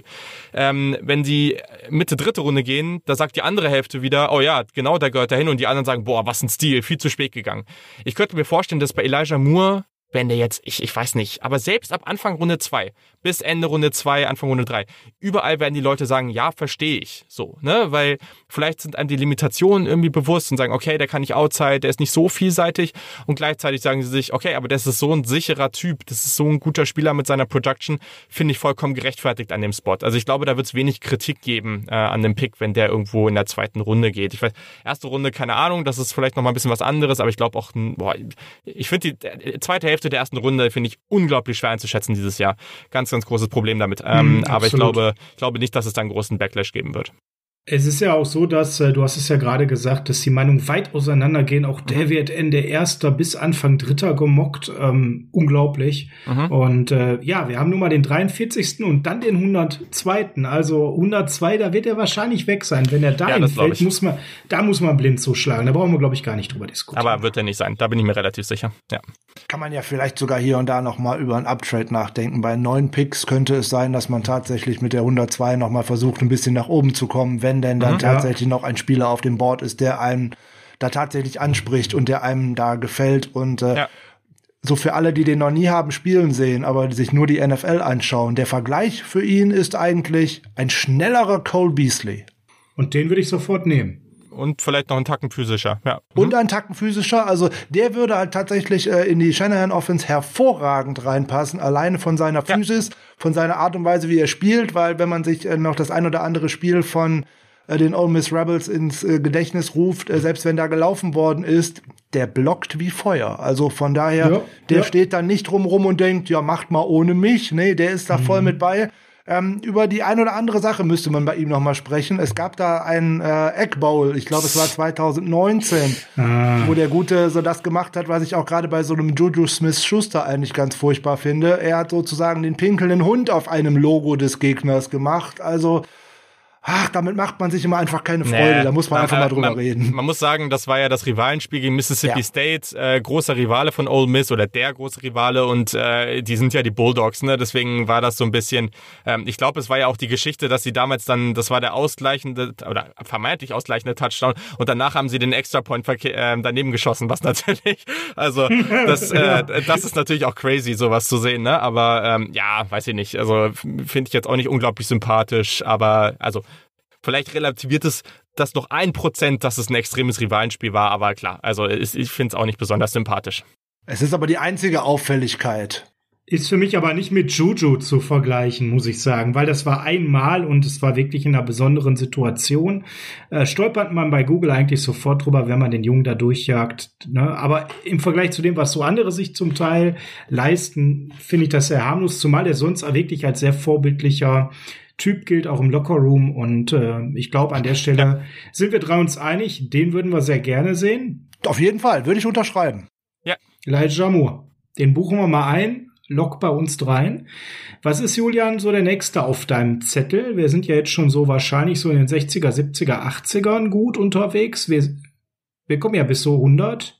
Ja, weil das ist das Ding. Ich weiß nicht, wo, also es ist schwer zu sagen, wo man jetzt wirklich ist mit den Spielern. Also ich glaube, ich würde erstmal einen Spieler nennen, den ich nicht so hoch habe. Den habe ich knapp außerhalb der Top 15, aber der passt sehr gut als Vergleich zu Elijah Moore ähm, und ist auch jemand, bei dem ich nicht überrascht wäre, wenn der ein bisschen höher geht, als ich ihn habe. Das ist Amari Rogers von Clemson, mhm. ähm, der dann mit Trevor Lawrence da dieses Jahr eine ganz große Rolle hatte, hatte ja, hatten ja auch noch ein paar Ausfälle auf Wide Receiver und ich würde mal sagen, das ist jemand, der ist brutal physisch. Also allein deswegen würde der gut passen. Der ist auch noch mal physischer als Elijah Moore. Das ist so ein richtiger Bulldozer. So, das macht richtig Bock, dem zuzugucken. Ähm, der kann schon eine Menge. Allerdings für mich auch hier etwas fehlende Maße. Das sind so die fehlenden Elite-Skills bei ihm. Der ist halt super physisch, aber das Route Running ist noch was, da hat der noch ein bisschen was zu tun im Vergleich zu einem Elijah Moore zum Beispiel. Deswegen habe ich den halt ein bisschen tiefer wie gesagt, ich glaube, das ist halt jemand, der, der, hat, der hat auch eine Menge gezeigt, auch die tiefen Receptions und so weiter. Ne? Der hat alles irgendwo gemacht in dieser Offense. Aber ich glaube, das ist jemand, wenn man Elijah Moore verpasst, so, und dann vielleicht mit einem kleinen Uptrade bin ich mir jetzt nicht ganz sicher, wie es dann am Ende ist, so. Aber wenn man den verpasst und sieht so, okay, ähm, wer ist jetzt noch auf dem Board, dann könnte er Murray Rogers so die nächste Version sein, die, die, ja, der diese Rolle einnehmen kann. Und dann glaube ich auch, dass man mit dem auch super happy sein kann. Also ich glaube, der wird eine solide NFL-Karriere haben. Der ist total passend ähm, für die, die, die, Sachen, die du gerade gesagt hast, aber er wird, ihm wird Folgendes zugeschrieben. Er wird, er wäre womöglich der Kandidat in dieser ganzen Wide Receiver Klasse, der am ehesten in einen Running Back konvertiert werden könnte. Ah ja, einfach weil er so physisch ist. Also man macht sich überhaupt keine Sorgen, wenn der da ins Backfield gehen würde und einfach losrennen würde. Gar kein Ding bei dem. Das kennen wir doch irgendwoher. Ja, das ist mhm. richtig. Das ist richtig. Ähm, mhm. Also deswegen, allein aus der äh, Perspektive her äh, konnte natürlich Shannon und Co., die könnten natürlich sagen, ja, das, das mögen wir sowas. Ähm, ja, ist halt die Frage, ob man da ein bisschen Vielseitigkeit reinbringen will oder ob man die gleichen Spielertypen haben will. Und da kann ich jetzt nicht in die Köpfe reingucken. Ja. Ein absoluter Tacklebrecher und auch dann dementsprechend dann Yards after Catch. Äh aber ich, bin ich finde es interessant, dass du den so hoch siehst. Ich hätte den irgendwie so in der dritten Runde verortet. Also zum Beispiel PFF nee, nee, nee, verortet ihn in die fünfte Runde. Ja, ich habe ihn, ich habe an Anfang vierte habe ich ihn. Nee, aber das meine ich ja, ich habe ihn nicht so. Ich wollte nur jetzt sagen, dass ich den, ich, ich wollte den nur nennen, einfach um ihn einmal mit Elijah okay. Moore zu vergleichen, weil das wäre der nächste Spieler, der ähnlich ist. Aber ich habe den, ich, ich, was ich immer mache, ich, ich sage ja nicht eine safe Runde, sondern ich, ich mhm. gebe mir so ein Ceiling und ein Floor, weil ich finde das immer ein bisschen schwierig je nach Scheme. Ähm, der Floor ist aber auch hier Runde 4, so, ne? Also wenn der Ende Runde 4 geht, hätte ich da auch kein Problem mit. Also für mich ist Elijah Moore dann schon noch mal ein Stück drüber, das auf jeden Fall. Bei ihm müsste man immer noch mal sagen, der fliegt auch hier und da ein bisschen unter dem Radar, weil man bei Clemson eigentlich zumeist immer auf Trevor Lawrence schaut mhm. und äh, der hat die meisten Catches im Slot nationwide aus dem letzten Jahr. Der hat die drittmeisten Slot Yards, der hat die drittmeisten Screen Yards, äh, die zweitmeisten Screen Catches. Also da ist so einiges dabei, wo der äh, Top in dieser ganzen Klasse ist. Aber er fällt irgendwie nicht so auf. Dann kommen dann noch 17 äh, Missed Force Tackles hinzu. Damit ist er auch nationwide Nummer 7. Also das ist eigentlich, glaube ich, ein Anforderungsprofil. Das kriegt mhm. bei Kyle Shanahan verdammt viele Haken. Mhm. Mhm, glaube ich auch, glaube ich auch. Also da habe ich gerade ganz viel Musik in meinem Ohr gehört. und und äh, der Herr Shanahan hört es wahrscheinlich gerade klingeln. Ja, absolut, absolut, absolut. Ähm, ich hätte noch zwei in den Top 100. Wenn wir mal so auf unsere Draft-Picks schauen, dann sind wir ja an 102 und 117 dran, wo ich sage, da könnte man vielleicht noch mal über einen kleinen Uptrade nachdenken oder vielleicht fällt einer ein bisschen runter und da hätte ich gerne mal deine Meinung. Mein ganz anderer Typ, Amon Ra Sam Brown. Also der ist natürlich jetzt gerade sehr gehypt, ne? Also das war sehr ruhig um ihn und mittlerweile, ja, Frank zieht schon ein viel bewegendes Gesicht. Frank, da ein Deutscher uns verlässt, wäre das so eine schöne Story, einen Deutschen zu bekommen. Ja, was, was sagt, wie, was echt der, wie echt der Deutsche ist, das müsste man dann mal in Frage stellen. Wenn ich eine Sache als Bedingung ja. dabei stellen dürfte, der lässt seinen Vater bitte definitiv zu Hause. Der darf nicht einreisen in Kalifornien. Ja, das ist ein Problem. Aber lass uns doch mal über den Sportler Amon, Amon Ra St. Brown sprechen. Mein Gott. Also erstmal interessant. Ich glaube, grundsätzlich als Kandidaten für die ersten 100 Picks habe ich hier locker irgendwie noch so puh, 1, 2, 3, 4, 5, 6 äh, auf jeden Fall noch mindestens mal auf dem Board. Ähm, ja, Amon St. Brown hat lange viel Hype bekommen. Was ich cool finde, ist, dass der letztes Jahr in dieser USC-Offense, waren ja noch so Spieler wie Michael Pittman und Co. am Start, sind jetzt in die NFL, dadurch konnte er eine etwas größere Rolle übernehmen und wollte ja auch zeigen, dass er vielleicht dieser physische Outside-Receiver sein kann. Der ist physischer geworden, der ist auch breiter geworden, er hat auch einiges gezeigt, hat ja auch dieses vier Reception-Spiel, äh, vier Touchdown-Reception-Spiel da gehabt und so, was natürlich krass ist. Am Ende, ich muss ehrlich sagen, wenn ihn jemand in Runde 3, 4 irgendwo zieht, völlig fair, das ist jemand für mich für einen Slot, das ist jemand für mich, der technisch versiert ist, der macht seine Sache gut, kurze In-Breaking, Out-Breaking Routes, da, da bewegt er sich gut, der weiß, wie er da sein Leverage zu verstehen hat und so weiter und so fort. Der kann alle, der kann eine Menge gut, der kann nichts richtig gut. Also das ist für mich kein besonders großes Upside. Das ist kein besonders spannender Spieler für mich. Wie gesagt, wenn man den wenn du, wenn du sagst, okay, deine Offense ist ganz gut und du brauchst jetzt da noch diesen einen safen Spieler in der Mitte und du ziehst den da irgendwo Ende Tag 3, Anfang Tag 4, so völlig fair, habe ich überhaupt kein Problem mit. Aber ist niemand, den ich besonders spannend finde oder wo ich sage, ich habe auch wahrscheinlich Spieler noch dahinter, die vielleicht nicht ganz das, äh, nicht ganz den Floor haben wie er, so, ne? Aber wo ich sage, okay, die sind am Ende schon noch spannender von dem, was die vielleicht werden könnten. Ähm, klar, kann auch hier wieder falsch liegen, keine Frage, kann man immer. Aber Amon Russell Brown, ja, also ich, ich habe da ehrlich gesagt, auch wenn er irgendwo deutsche Wurzeln hat und so weiter und so fort, ehrlich, ich habe da wenig Emotionen bei ihm als Spieler. Äh, vielleicht muss ich noch gerade richtig stellen, nicht generell Wide Receiver, sondern mit Blick auf den Slot. Das war ja das, was eigentlich mhm. interessant war, mhm. zu gucken auf Slot. Und da habe ich jetzt nicht mehr ganz so viele, aber er gehört halt noch dazu. Ja, der, was er mitbringt, ist, wie ich finde, Entschuldigung, ein voller Route Tree. Das sieht man eigentlich ja. auch nicht unbedingt so häufig äh, im College, sondern da ist er sehr vielseitig.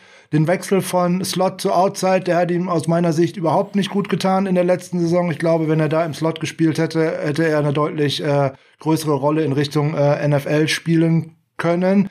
Ja, ja was äh, bei ihm in der NFL wirklich schwer sein wird, er ist nicht schnell, um nicht zu sagen, er ist langsam. Ja, und das genau. dürfte sein größtes Problem werden. Gerade aus dem Slot heraus brauche ich, brauche ich einen sehr explosiven, schneller, äh, schnellen Spieler, der dort a Separation auf den ersten drei, vier Schritten kreieren kann. Und ähm, da dürfte er ein Problem haben. Outside dürfte er noch ein ganz anderes Problem haben, die Körperlichkeit, die er da einfach nicht mitbringt. Da wird er auch den meisten Cornern einfach unterlegen sein. Und äh, ja. der, der Catch-Radius ja. ist, finde ich, auch recht eng. Also da würde ich andere Spieler lieber gerne sehen. Und mhm. die, du hast vollkommen recht, da bin ich völlig emotionslos, ob der irgendwie äh, einen deutschen Pass rein zufällig hat, sondern da sehe ich mir einfach dieses Skillset an und das gefällt mir im Zusammenspiel äh, einfach nicht.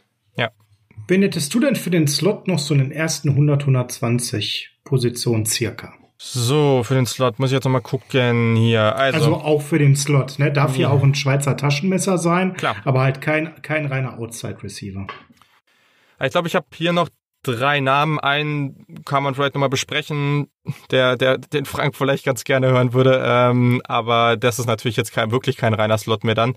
Ähm, der Name, und das ist, glaube ich, der, den ich ich war froh, den jetzt mittlerweile öfter mal auch an Tag zwei zu sehen auf einigen mhm, Boards, mhm. ähm, was ich cool finde. Äh, den ich aber, ja, das ist so mein Spieler, den ich dieses Jahr jetzt überall raushauen werde und einfach äh, bis nach oben pushen werde. Und wenn er am Ende nichts wird, dann, dann ja, dann, wie man es immer sagt, I'm dying on that hill. Äh, das ist Emir Smith Marset von Iowa, den ich extrem spannend finde ist halt ein Spielertyp, auch der, das ist eher jemand wieder, der sehr, sehr vielseitig einsetzbar ist, hat aber halt bei Iowa gespielt und das muss man dazu wissen, echt so eine klassische Big Ten Offense, ne, relativ lauflastig, ähm, hat, wurde da halt nicht so extrem genutzt. Ähm, aber das Upside ist wirklich enorm. Ist 6-2 groß, diese Side-Speed-Kombi. Er ist jetzt eine 4, niedrige 4-4 gelaufen. Das passt, der ist super athletisch, ne? Der hat halt gute Returner-Skills auch. Ich finde den sowohl bei so Gadget-Plays ganz, ganz spannend, aber ich finde den auch vertikal spannend. Auch wenn man den mal als, als, als, Route, als, als Route Runner, so heißt es, gesehen hat da gab's Plays, wo das durchaus mal gut aussah, fand ich. Und ähm, der hat halt wirklich die Tools. Das ist kein Spieler, der ist halt auch noch relativ dünn so vom Spielertyp oder vom, vom Bodytype. Deswegen ich weiß nicht, ob das der Spielertyp ist, wo du sagst, okay, ähm, wie Elijah Moore oder so, der bringt dir deine sichere Production im ersten Jahr. Ich glaube auch hier wieder, wenn du den bei so ein paar Gadget-Plays und bei ein paar explosiveren Plays reinbringst im ersten Jahr und ihn dann so sich langsam entwickeln lässt. Ich finde aber hier, und ich bin halt so jemand, grundsätzlich mag ich das Upside eigentlich lieber in der Draft oder die sicheren Spieler in der Free Agency und, und gehe auf Upside in der Draft für mich hat er eine Menge, Menge Upside. Der ist halt so explosiv und der macht so viel Laune, wenn er den Ball in den Händen hat. Und ähm, ja, deswegen finde ich den, finde ich den echt spannend und ist ein Top 10 Wide Receiver für mich auf dem Board und auch jemand, der durchaus auch mal aus dem Slot kommen kann. Also das, der kann auch Outside, aber ich glaube, der, ähm, das ist durchaus ein Spieler für einen Slot. Ja, guck mal, deswegen haben wir ja so einen Experten wie dich da, den hatte ich jetzt so gar nicht auf dem Schirm. Mit dem müsste ich mich ein bisschen befassen. Deswegen gebe ich mal an Frank. Das Gesicht deutete, dass er da schon ein bisschen mehr sich mit befasst hat. Ja, der könnte da enden, wo äh, Brandon Ayuk letztes Jahr geendet hat, sozusagen, nämlich auf einer Hype-Skala, die äh, tatsächlich irgendwann irgendwo ankommt. Ähm, 49ers Scheme Fit glaube ich eher nicht, ähm, aber ich sehe da auch sehr viele spannende Sachen, die Julian da gerade schon äh, gesagt hat. Ich bin mir nur so gar nicht sicher, wie viele den tatsächlich auf dem Schirm haben für eine größere mhm. Rolle äh, wenn ich den als Projekt mir holen möchte und sage, hey, ich brauche den jetzt nicht 2020, sondern äh, 2021, sondern vielleicht eher 22 oder 23, dass ich den aufbauen kann, ähm, dann sehe ich da viel. Ähm, ich glaube nicht, dass der im ersten Jahr eine tatsächlich gute Rolle äh, bekommt. Ich glaube, der Sprung ist dann sehr groß von dem äh, Talentlevel, wo er jetzt war. Wenn er, du jetzt sagst, der ein Contender holt ihn und will auf ihn bauen, ähm, ich glaube, da ist der Sprung einfach für diesen einen Jahr zu kurz. Der wird eine Anlaufzeit brauchen, so von ja. ein, zwei Spielzeiten in der NFL.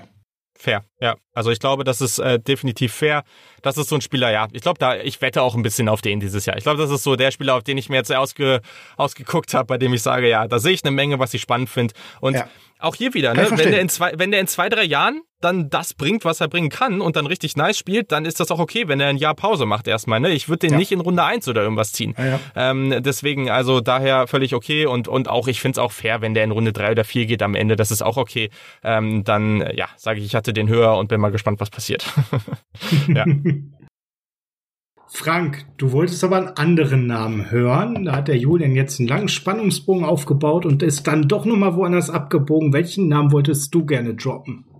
Ja, den will ich ja gar nicht droppen, den hätte ich ja eigentlich irgendwann später nochmal untergebracht, weil er fällt tatsächlich nicht wirklich unter Slot Receiver, sondern tatsächlich unter etwas, was man auch tatsächlich gebrauchen kann, nämlich unter die Nummer wirklich großer physischer Receiver, der auch tatsächlich gerade an der Außenlinie mal ein bisschen Schrecken verbreiten kann. Da hat ja jeder eigentlich jetzt so irgendwie so DK Metcalf als Monster irgendwie vor dem, äh, vor dem geistigen Auge. Und äh, alleine wegen so einer Größe und Präsenz kann man natürlich einem Cornerback hier und da schon mal Schwierigkeiten machen. Lange Rede, kurzer Sinn. 2020 hat er nicht gespielt, hat er leider outgeoptet, dieses furchtbare Wort. Nico Collins, Michigan Wolverines. Ja, das ist jemand, den fand Yannick auch ganz spannend. Ich habe mir den dann noch mal ein bisschen mehr angeguckt. Äh, der ist mir irgendwie durchgerutscht, da bei unserer Position. Äh, Shoutout an Yannick. Ja, auf jeden Fall, auf jeden Fall, weil ja, er hatte recht. Also Nico Collins ist spannend, auf jeden Fall. Also okay. 6'3, 6'4, 220 Pfund, das ist so ein Ex-Receiver, ne? Und, ja. und ja. auch prototypisch von dem, was du siehst. Ich glaube, der kann eine Menge, der ist stark am Catchpoint, der ist physisch, super Ball-Skills. Äh, ja, der, das bringt er alles mit. Es gibt noch ein, zwei Spieler, die auch so Ex-Receiver sind, bei denen ich mir noch mehr Sorgen bei der Separation mache. Aber Collins ist schon jemand, das ist jetzt schon nicht der schnellste Typ, so, ne? Ich, ich glaube, das ist schon, würde der jetzt noch richtig gute Separation Skills haben, dann wäre das ein Kandidat für die erste Runde. Und der ist es nicht, weil ich eben glaube, dass ihm da noch ein bisschen was fehlt. Nichtsdestotrotz ja. glaube ich, es gibt, und das könnte ihn so ein bisschen hochspülen, es gibt nicht so viele gute Ex-Receiver in dieser Klasse. Und Collins ist da vielleicht der, der sogar am meisten Potenzial hat und, und das Upside ist sehr, sehr hoch bei ihm. Deswegen würde es mich überhaupt nicht wundern, wenn der am Ende in Runde zwei geht und äh, ja, also ich finde den, ich finde den ganz spannend, auch als Jump-Ball-Receiver. Ähm, das ist ein, das ist ein guter Typ und auch relativ physischer Blocker. Also das könnte wieder ja. was sein, ähm, wo man sagt, okay, vielleicht ein bisschen anderer Spielertyp als das, was die Niners bisher haben, aber das Blocking ist trotzdem ganz okay. Also da könnte es passen. Das ist wieder auch ein Paradebeispiel zu dem, wo wir am Anfang drüber gesprochen haben, Umstände. Ich glaube, es gab für ihn äh, kaum in, gerade in den Jahren 2018 und 2019 in dieser furchtbaren Offense, die die Michigan Wolverines gespielt haben, schlechtere Umstände kann man da kaum schaffen können. Ein Quarterback, der in vorbeifahrenden Güterzug nicht trifft und äh, ein Offensive Coordinator, der zwar nicht so hieß, aber Pep Hamilton, der im Endeffekt von dem, was er gemacht hat, überhaupt keine Ahnung hatte und insbesondere wie er auch sein komplettes Wide Receiver Trio einsetzt, überhaupt keine Ahnung von hatte. Da sind ja andere auch auf der Strecke geblieben.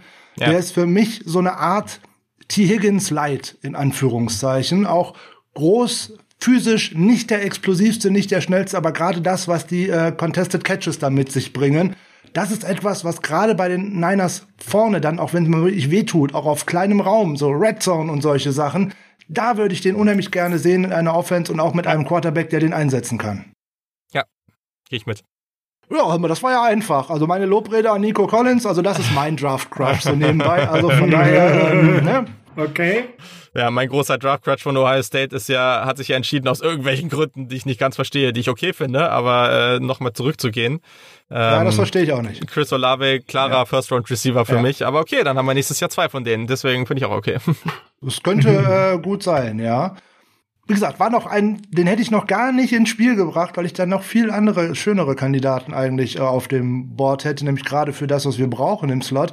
Wenn ich mal einen raushauen darf, Julian, was hältst du von Kate Johnson? Ah, Kate Johnson.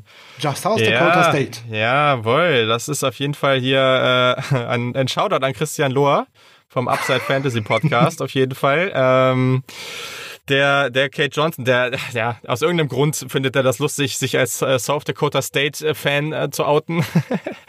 Was äh, ja auch ganz äh, ironisch ist, weil das ein FCS-Programm ist, also zweite Liga. Ähm, aber ja, Kate Johnson ist ein spannender Spieler, auf jeden Fall. Also klarer Slot-Receiver auf jeden Fall. Äh, für mich jemand, den wirst du an Tag drei bekommen. Also mhm. alles andere wird mich überraschen.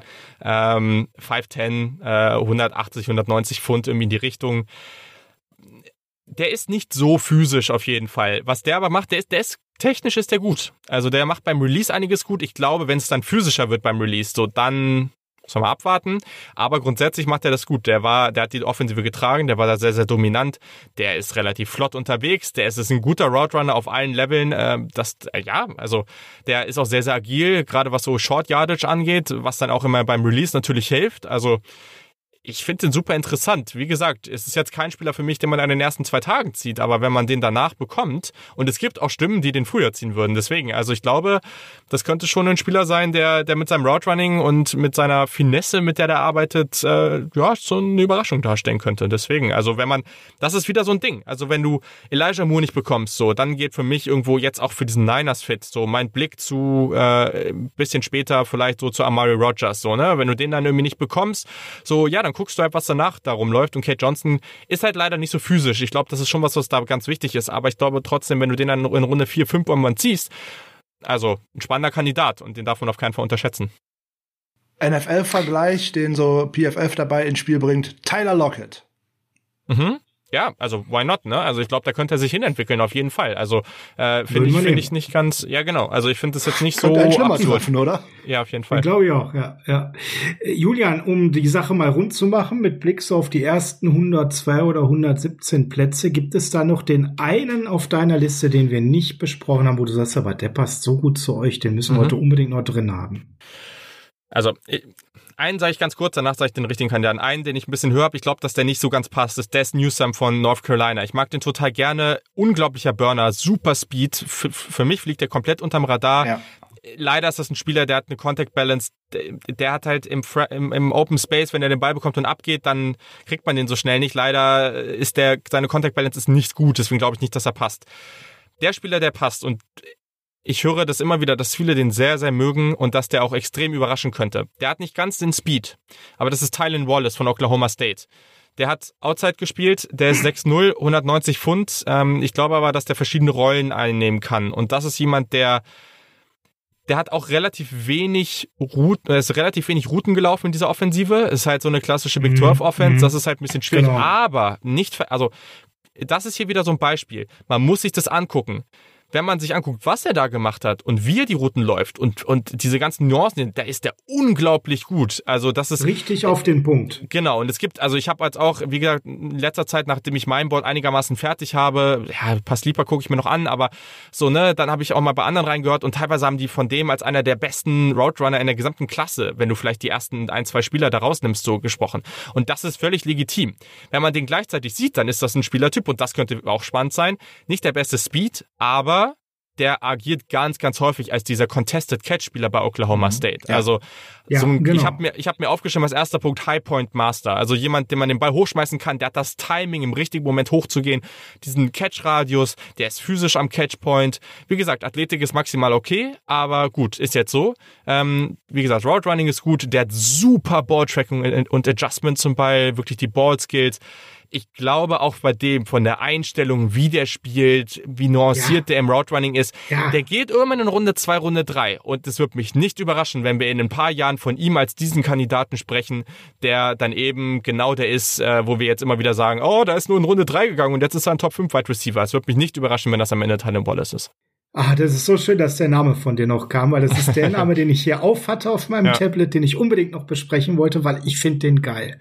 Ja. Du hast das eigentlich super auf den Punkt gebracht. Der Junge, für mich fliegt er eher zu tief. Mhm. Ähm, da sind andere deutlich vor ihm, wo ich mich frage, warum. Ja, der wurde mh, hm, sehr eingeschränkt genutzt. Da geht, glaube ich, deutlich mehr. Aber alles, was der macht, ist auf den Punkt ich gehe mal so weit bei dem Tape, was ich gesehen habe, das ist so ein No-Nonsense-Spieler. Alles, was mhm. der macht, jede Bewegung ist total klasse, sauber. Äh, Timing hast du gerade angesprochen. Der ist immer voll fokussiert. Die, die Einstellung passt einfach. Und das wäre einer, wo ich mir sage, Mensch, da kriegst du eine richtig gute, saubere Baseline und hast trotzdem die Chance auf eine ganz, ganz, ganz geile Entwicklung einer, der irgendwie ein ganzes Stück weit ready wirkt, mit dem ich wirklich viel, viel Spaß hätte. Den könnte ich mir sehr gut vorstellen und äh, ja, war nicht abgesprochen, hat mich jetzt sehr gefreut, war Treffer versenkt quasi. Und der Frank schüttelt auch nicht mit dem Kopf, also wir scheinen ja nicht, so, nicht so falsch zu liegen, Frank. Der kann alles auf dem Feld, ne? Der kann nicht nur die kurzen Routen, der kann nur nicht nur Intermediate, den kann ich auch tatsächlich mal tief schicken. Der bringt mir also eigentlich das komplette Paket mit, also das, was ich mir eigentlich wünsche ist jetzt natürlich eher, naja, Small School ist jetzt eine, eine gemeine, eine gemeine äh, Bezeichnung für ja, Oklahoma ja, State. Ähm, deswegen fliegt er vielleicht hier und da etwas unter dem Radar, weil äh, die meisten äh, Scouts und wer auch immer sich äh, Oklahoma State angeschaut hat, die werden das wegen einem gewissen Running Back gemacht haben wahrscheinlich und nicht unbedingt wegen ihm. Aber da, wenn man tatsächlich mal nach außen schaut, äh, dann äh, hat man den schon gesehen. Der ist äh, auch in einigen interessanten Kategorien immer weit vorne mit gewesen. Vier Drops ist nicht viel, da kann man mhm. äh, definitiv nichts gegen sagen. Im Gegenteil. Äh, Deep Catches auf Platz 5 nationwide. Kein Thema. Contested Catches Platz 4 nationwide. Also auch die Statistiken untermauern das, was ihr da natürlich äh, vollkommen zu Recht über ihn gesagt habt. Das könnte tatsächlich ein Spieler sein, der mit einem großen Potenzial und einer sehr guten Mentalität, die man ihm ja auch äh, nachsagt, sich tatsächlich so peu à peu in diese Spitze in dieser Liga arbeiten kann. Vielleicht nicht sofort, aber tatsächlich so peu à peu, so ein Schrittchen nach dem nächsten. Da ist viel Potenzial drin in der richtigen Offense. Der könnte sehr gut bei uns passen, ja. Prima, ja, ich hab, danke. Äh, äh, es ist auch gerade ganz witzig, weil, also das, für, für die, die es nicht wissen, wir haben auch so eine kleine Seite, wo man, wo wir unsere Rankings immer auch äh, parat haben und ich schieb ja auch immer noch was hin und her. Also das ist ja das Ding. Vielleicht man nennst du die Seite nochmal, dass alle die Chance haben, die zu besuchen. Äh, boah, das, ja, das ist eine Sache, das ist bei uns, ähm, wenn ihr bei uns bei dem Podcast in die Shownotes guckt, macht's einfach so. Also ähm, dann, das ist ein bisschen schwierig, das einfach, weil wir das nicht auf der Website haben, beziehungsweise wenn man auf die Website geht, müsste man das eigentlich auch finden. Doch, wenn man auf die Website bei uns geht, hat er der kickoff.de draft.de, einfach auf äh, Draft Rankings oben im Reiter, da, da müsste es auch dahin gehen. Ähm, und ja, das, das klingt vielleicht ein bisschen komisch, weil theoretisch passiert ja jetzt gerade nichts mehr, also die spielen ja nicht mehr, aber ähm, ich schieb da trotzdem noch andauernd was hin und her, so, ne, weil ich mir mehr Tape angucke, man kriegt neue Eindrücke, irgendwer sagt was, was man vielleicht nicht so gesehen hat, man geht nochmal zurück ins Tape. Und ich habe gerade gemerkt, so, ich rede immer unglaublich positiv von Tylen Wallace und habe den irgendwie nur an 12. Und jedes Mal sage ich wieder, dass der komplett überraschen könnte und ich habe den nur an 12. Und das macht eigentlich überhaupt keinen Sinn. Deswegen habe ich den gerade in, in, in, in dieser Ekstase von uns dreien, äh, habe ich den jetzt gerade einfach nochmal ein solides Stück nach oben geschoben, weil das irgendwie alles. Up, he climbs up. genau. Äh, ich ich habe hab gerade irgendwie, das macht alles überhaupt keinen Sinn. Deswegen habe ich den jetzt nochmal ein gutes Stück nach oben geschoben, weil ehrlich, wenn man den mit einem Terrace Marshall vergleicht, so, ich, hab, ich, ich fühle mich irgendwie mit Tylen Wallace besser. So, deswegen. Ähm, ja. Wegen der Mentalität, ja. Wäre ja, ich sofort dabei, genau, ja. Genau, yes, genau. Sehr spannend, sehr spannend. Ich hätte noch was ganz Interessantes und da interessiert mich wirklich deine Meinung. Das ist nämlich tatsächlich jetzt eher mal ein Small School äh, Project. Wir reden nämlich von, ich hoffe, ich spreche den Namen richtig aus, äh, Jalen Darden von North hm. Texas. Ja, also es gibt die Leute, die mögen den und es gibt die Leute, die mögen den nicht so gerne. ähm, das war auch hier wieder so ein Spielertyp, kleine Uni, äh, der, der da wirklich, ja, irgendwo, ich sag mal, explodiert ist, ne? Also den, mhm. äh, der hat ja auch unglaubliche Statistiken da abgeliefert und, und hat diese ja. Offense da irgendwo getragen, so, ne? Ähm, viele Big Plays und, und so weiter und so fort. Also ganz, ganz stark, was er da gemacht hat. Das war, das, das, ne, also das ist schon, das ist schon völlig legitim, dass der am Ende jetzt da ist, wo er ist und dass er, dass über den gesprochen wird. Ich muss sagen, auf der Liste an Spielern, die ich bis jetzt geguckt habe, da fehlen auch noch ein paar, aber es sind halt schon über 30. Ist der eher am Ende anzuordnen, so. Ähm, ich glaube schon, dass der After the Catch gefährlich sein kann, keine Frage. Ähm, aber der ist halt schon klein und wenig physisch. Also das ist jemand von der Contact Balance. Das ist halt, was man immer nicht sehen will, ist, dass jemand von reinen Arm-Tackles getackelt werden kann und umfällt. Und für mich ist das jemand, der ja schon sehr schwache Contact Balance hat. Der ist nicht besonders physisch. Und ich finde den auch nicht so agil. Also ich finde, der hat Straightline guten Speed, äh, aber ich finde den halt auch nicht so extrem agil. Jetzt diese Zeit, die er jetzt gelaufen ist bei seinem Pro Day, war glaube ich auf 446. Ähm, wie gesagt, ich, ich finde diese ganzen Zeiten, Combine-Zahlen, die finde ich ehrlich persönlich nicht besonders wichtig. Aber auch da, also für mich wäre das so, wenn der als Spieler jetzt so eine extrem geile Zeit rausgehauen hätte, das wäre für den nicht ganz unwichtig gewesen. So, ne? Also ähm, der kann schon dynamisch sein in Space, aber ich persönlich würde den, glaube ich, nicht vor Runde, boah, weiß nicht, vor Runde 6, 5, 6 würde ich den, glaube ich, persönlich nicht ziehen. Also bin nicht der aller, allergrößte Fan von dem. Und da muss ich jetzt ein kleines Loblied singen. Ähm, ich finde, der hat unheimlich äh, gute Cuts, äh, die man sich unheimlich äh, gut anschauen kann. Dabei verliert er eigentlich keine Geschwindigkeit bei seinen Cuts. Ähm, man listet für ihn 23 Broken Tackles im, mit 74 Catches in 2020. Hm. Klar, die äh, Competition war jetzt nicht das höchste Level, keine Frage, aber so für einen äh, schönen Sleeper an äh, dem dritten Draft-Tag, wenn der mir da rein zufällig irgendwo ins Netz fangen würde, fünfte, sechste Runde. Ja, ja, also ich voll. glaube, der bringt dir auf jeden Fall jede Menge äh, Speed mit. Der ähm, der kann noch sich natürlich noch deutlich weiterentwickeln. Der ist aber auch nicht nur äh, kurze Yards einzusetzen. Der ist im Intermediate-Bereich stark. Der kann aber auch tatsächlich tief gehen und äh, hatte die zweitmeisten Slot, Slot äh, Yards letztes Jahr und äh, die drittmeisten Catches aus dem Slot heraus. Die meisten Force Tackles in der Nation. Also, hm, also ich finde den interessant. Nicht für obere Runden, genau, nicht für genau. Tag 1 und 2, also aber für hinten der. raus.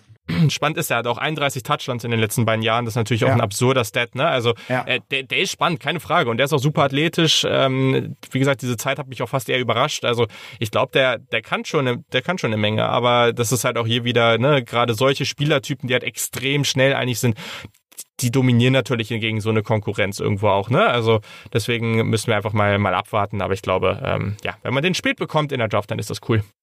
Sehr schön. Sehr schön. Sascha, hast du noch was auf dem Zettel? Weil ich hätte sonst noch zwei SEC-Spiele. Wir könnten jetzt hier sicherlich nur über drei, vier andere sprechen, die, glaube ich, so gefühlt direkt danach kommen. Bei äh, mir zumindestens, ähm, ob sie dann bei dir direkt danach kommen. Ich nenne mal aber so Namen wie Tutu Atwell. Das mhm. wäre so noch einer, der jetzt sicherlich im Tier auch kommen würde. Trey Walker von St. Joseph ja. State. Ja. Solche Leute, ne? Das wären jetzt die, die ich so mir aufgeschrieben habe. Aber dann sind wir gleich bei drei Stunden bei der Folge. Ähm, ich bin total zufrieden. Ich sage schon mal vielen, vielen Dank, Julian. Alle, die mir wichtig waren, an der Stelle haben wir besprochen. Äh, mit dem wichtigsten Namen für mich gerade am Schluss nochmal, wo ich gesagt habe, Tylen Wallace nochmal äh, diese, dieses Backup an Meinung zu bekommen, war mir sehr wichtig. Frank, fehlt dir noch der eine Name, wo du gern von Julian nochmal eine Info hättest? Ja, Julian hat schon einen ganz interessanten vorhin schon am Rande fallen lassen, nämlich äh, Das Newsom von mhm. North Carolina und mhm. äh, die beiden Auburn-Jungs, die da jetzt gerade in die mhm. äh, in den Draft kommen, nämlich einmal äh, Schwartz und äh, na Seth Williams. Genau, Thess Williams. Thess Williams ist wahrscheinlich eher weniger in Richtung Slot, hat er zwar auch hier und da mal gespielt, aber da kann man grundsätzlich über beide nicht so viel sagen, wie sie eingesetzt worden sind, weil Georgia spielt eine schwerfällige und äh, schwer zu greifende Offense, äh, auch mhm. seitdem Jack Fromm äh, zwar weg ist, aber die Jahre davor, die haben ja auch mit dem zusammenspielen müssen. Das war schwierig, da Wide Receiver richtig einzusetzen. Aber vielleicht noch ein paar Worte zu Des Newsom, weil der ist äh, auf jeden Fall auch so ein bisschen under the radar Player, habe ich so das Gefühl. Und äh, der mhm. könnte hier und da was mitbringen. Ja, den habe ich auch relativ hoch. Also ganz kurz zu Anthony Schwartz, guckt euch den auf jeden Fall mal an. Äh, absurder Speed auf jeden Fall. Ja, also genau. Äh, fehlt leider eine Menge, was der sonst so kann. Ich hätte eigentlich gedacht, dass der immer mehr explodiert. Ist leider nie passiert, aber äh, absurder Speed. Also ich glaube, der ist auch im Leichtathletikbereich sehr absurd gut. Ähm, ja, natürlich. Also Des Newsom, den mag ich total gerne. Äh, es wird viel mehr über Diami Brown, seinen Kollegen geredet, mhm. den ich auch ganz gern mag, aber ich mhm. habe ähm, Des Newsom jetzt aktuell an 12. Und ich finde den spannend. Also, weil der ist definitiv ein Slot-Receiver, auch hier 5'11, also jetzt nicht besonders groß. Und das ist jemand, für mich wird viel zu wenig über den als Athleten geredet. Also, das ist echt so ein Spielertyp. Was man teilweise sieht, ist dieser absurde Burst am Anfang und dann wird er irgendwie leicht getackelt. Das ist ja immer das Ding. Wenn man extrem schnell unterwegs ist, dann sind natürlich leichte Kontakte schon sehr, sehr, also sehr, sehr extrem. Ne? Dann kann man auch mal leichter hinfallen. Das, ich weiß nicht, die meisten kennen das ja, ne? Also, es ist ja wenn ein Auto extrem schnell fährt, dann reicht ja auch schon so ein kleiner Toucher hinten dran und dann kann das da schlingern. Ich glaube, das, das, das, das hilft vielleicht als, als, als Bild. Ähm, ja, aber es ist, genau, aber teilweise ist es bei Death News dann wirklich so. Also er bekommt einen kurzen Screenpass und geht ab wie sonst was. Und man sieht, wenn der jetzt nicht getackelt worden wäre, da nach fünf, sechs Yards, dann hätte den niemand mehr eingeholt. So. Und ähm, ich finde, er ist auch relativ shifty und der hat gute Cuts als Route Runner. So. Er ist ja. halt nicht besonders physisch, deswegen weiß ich nicht, ob er der gute Fit für die Niners ist. Aber grundsätzlich, der hat Momente als Returner, die gut sind und ich finde den ganz, ganz spannend, weil sobald er halt den Ball in den Händen hat, dann ist er, da muss man wirklich aufpassen. Weil dann kann wirklich schnell ein Big Plays rauskommen. Also ich bin gespannt. Ich glaube nicht, dass der in Runde 2 geht. Ich, ich würde das da machen, aber ich glaube nicht, dass er da geht. Ich glaube eher, dass er in Runde 3, 4 irgendwann vom Bord gehen wird. Aber da auch hier wieder jemand, der wirklich, wirklich spannend ist und ich hoffe, dass der einen coolen Spot bekommt, weil der könnte viel Spaß machen. Also der geht für mich an Tag drei, wenn ich ehrlich bin. Aber du hast noch ein spannendes Wort dazu gesagt, Returner. Dann klingelt's immer so in meinen Ohren. Mhm. Ähm, weil das brauchen wir so unbedingt und ganz dringend, ähm, weil sonst können wir einfach nur in der Extra Endzone stehen. Value.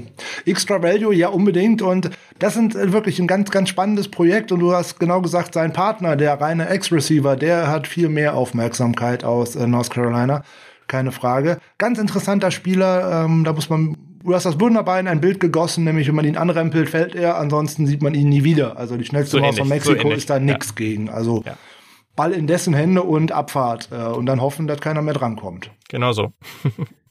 ja, dann sind wir an der Stelle nochmal auf eine Kleinigkeit aufmerksam zu machen, denn wenn euch diese Folge wieder so gut gefallen hat wie die Folge 5 damals mit dem Julian, können wir sagen, wir haben noch eine kleine Überraschung für euch. Bei Patreon nämlich noch eine Two-Minute-Warning, wo Julian und Frank sich nochmal zu einem Thema austauschen werden.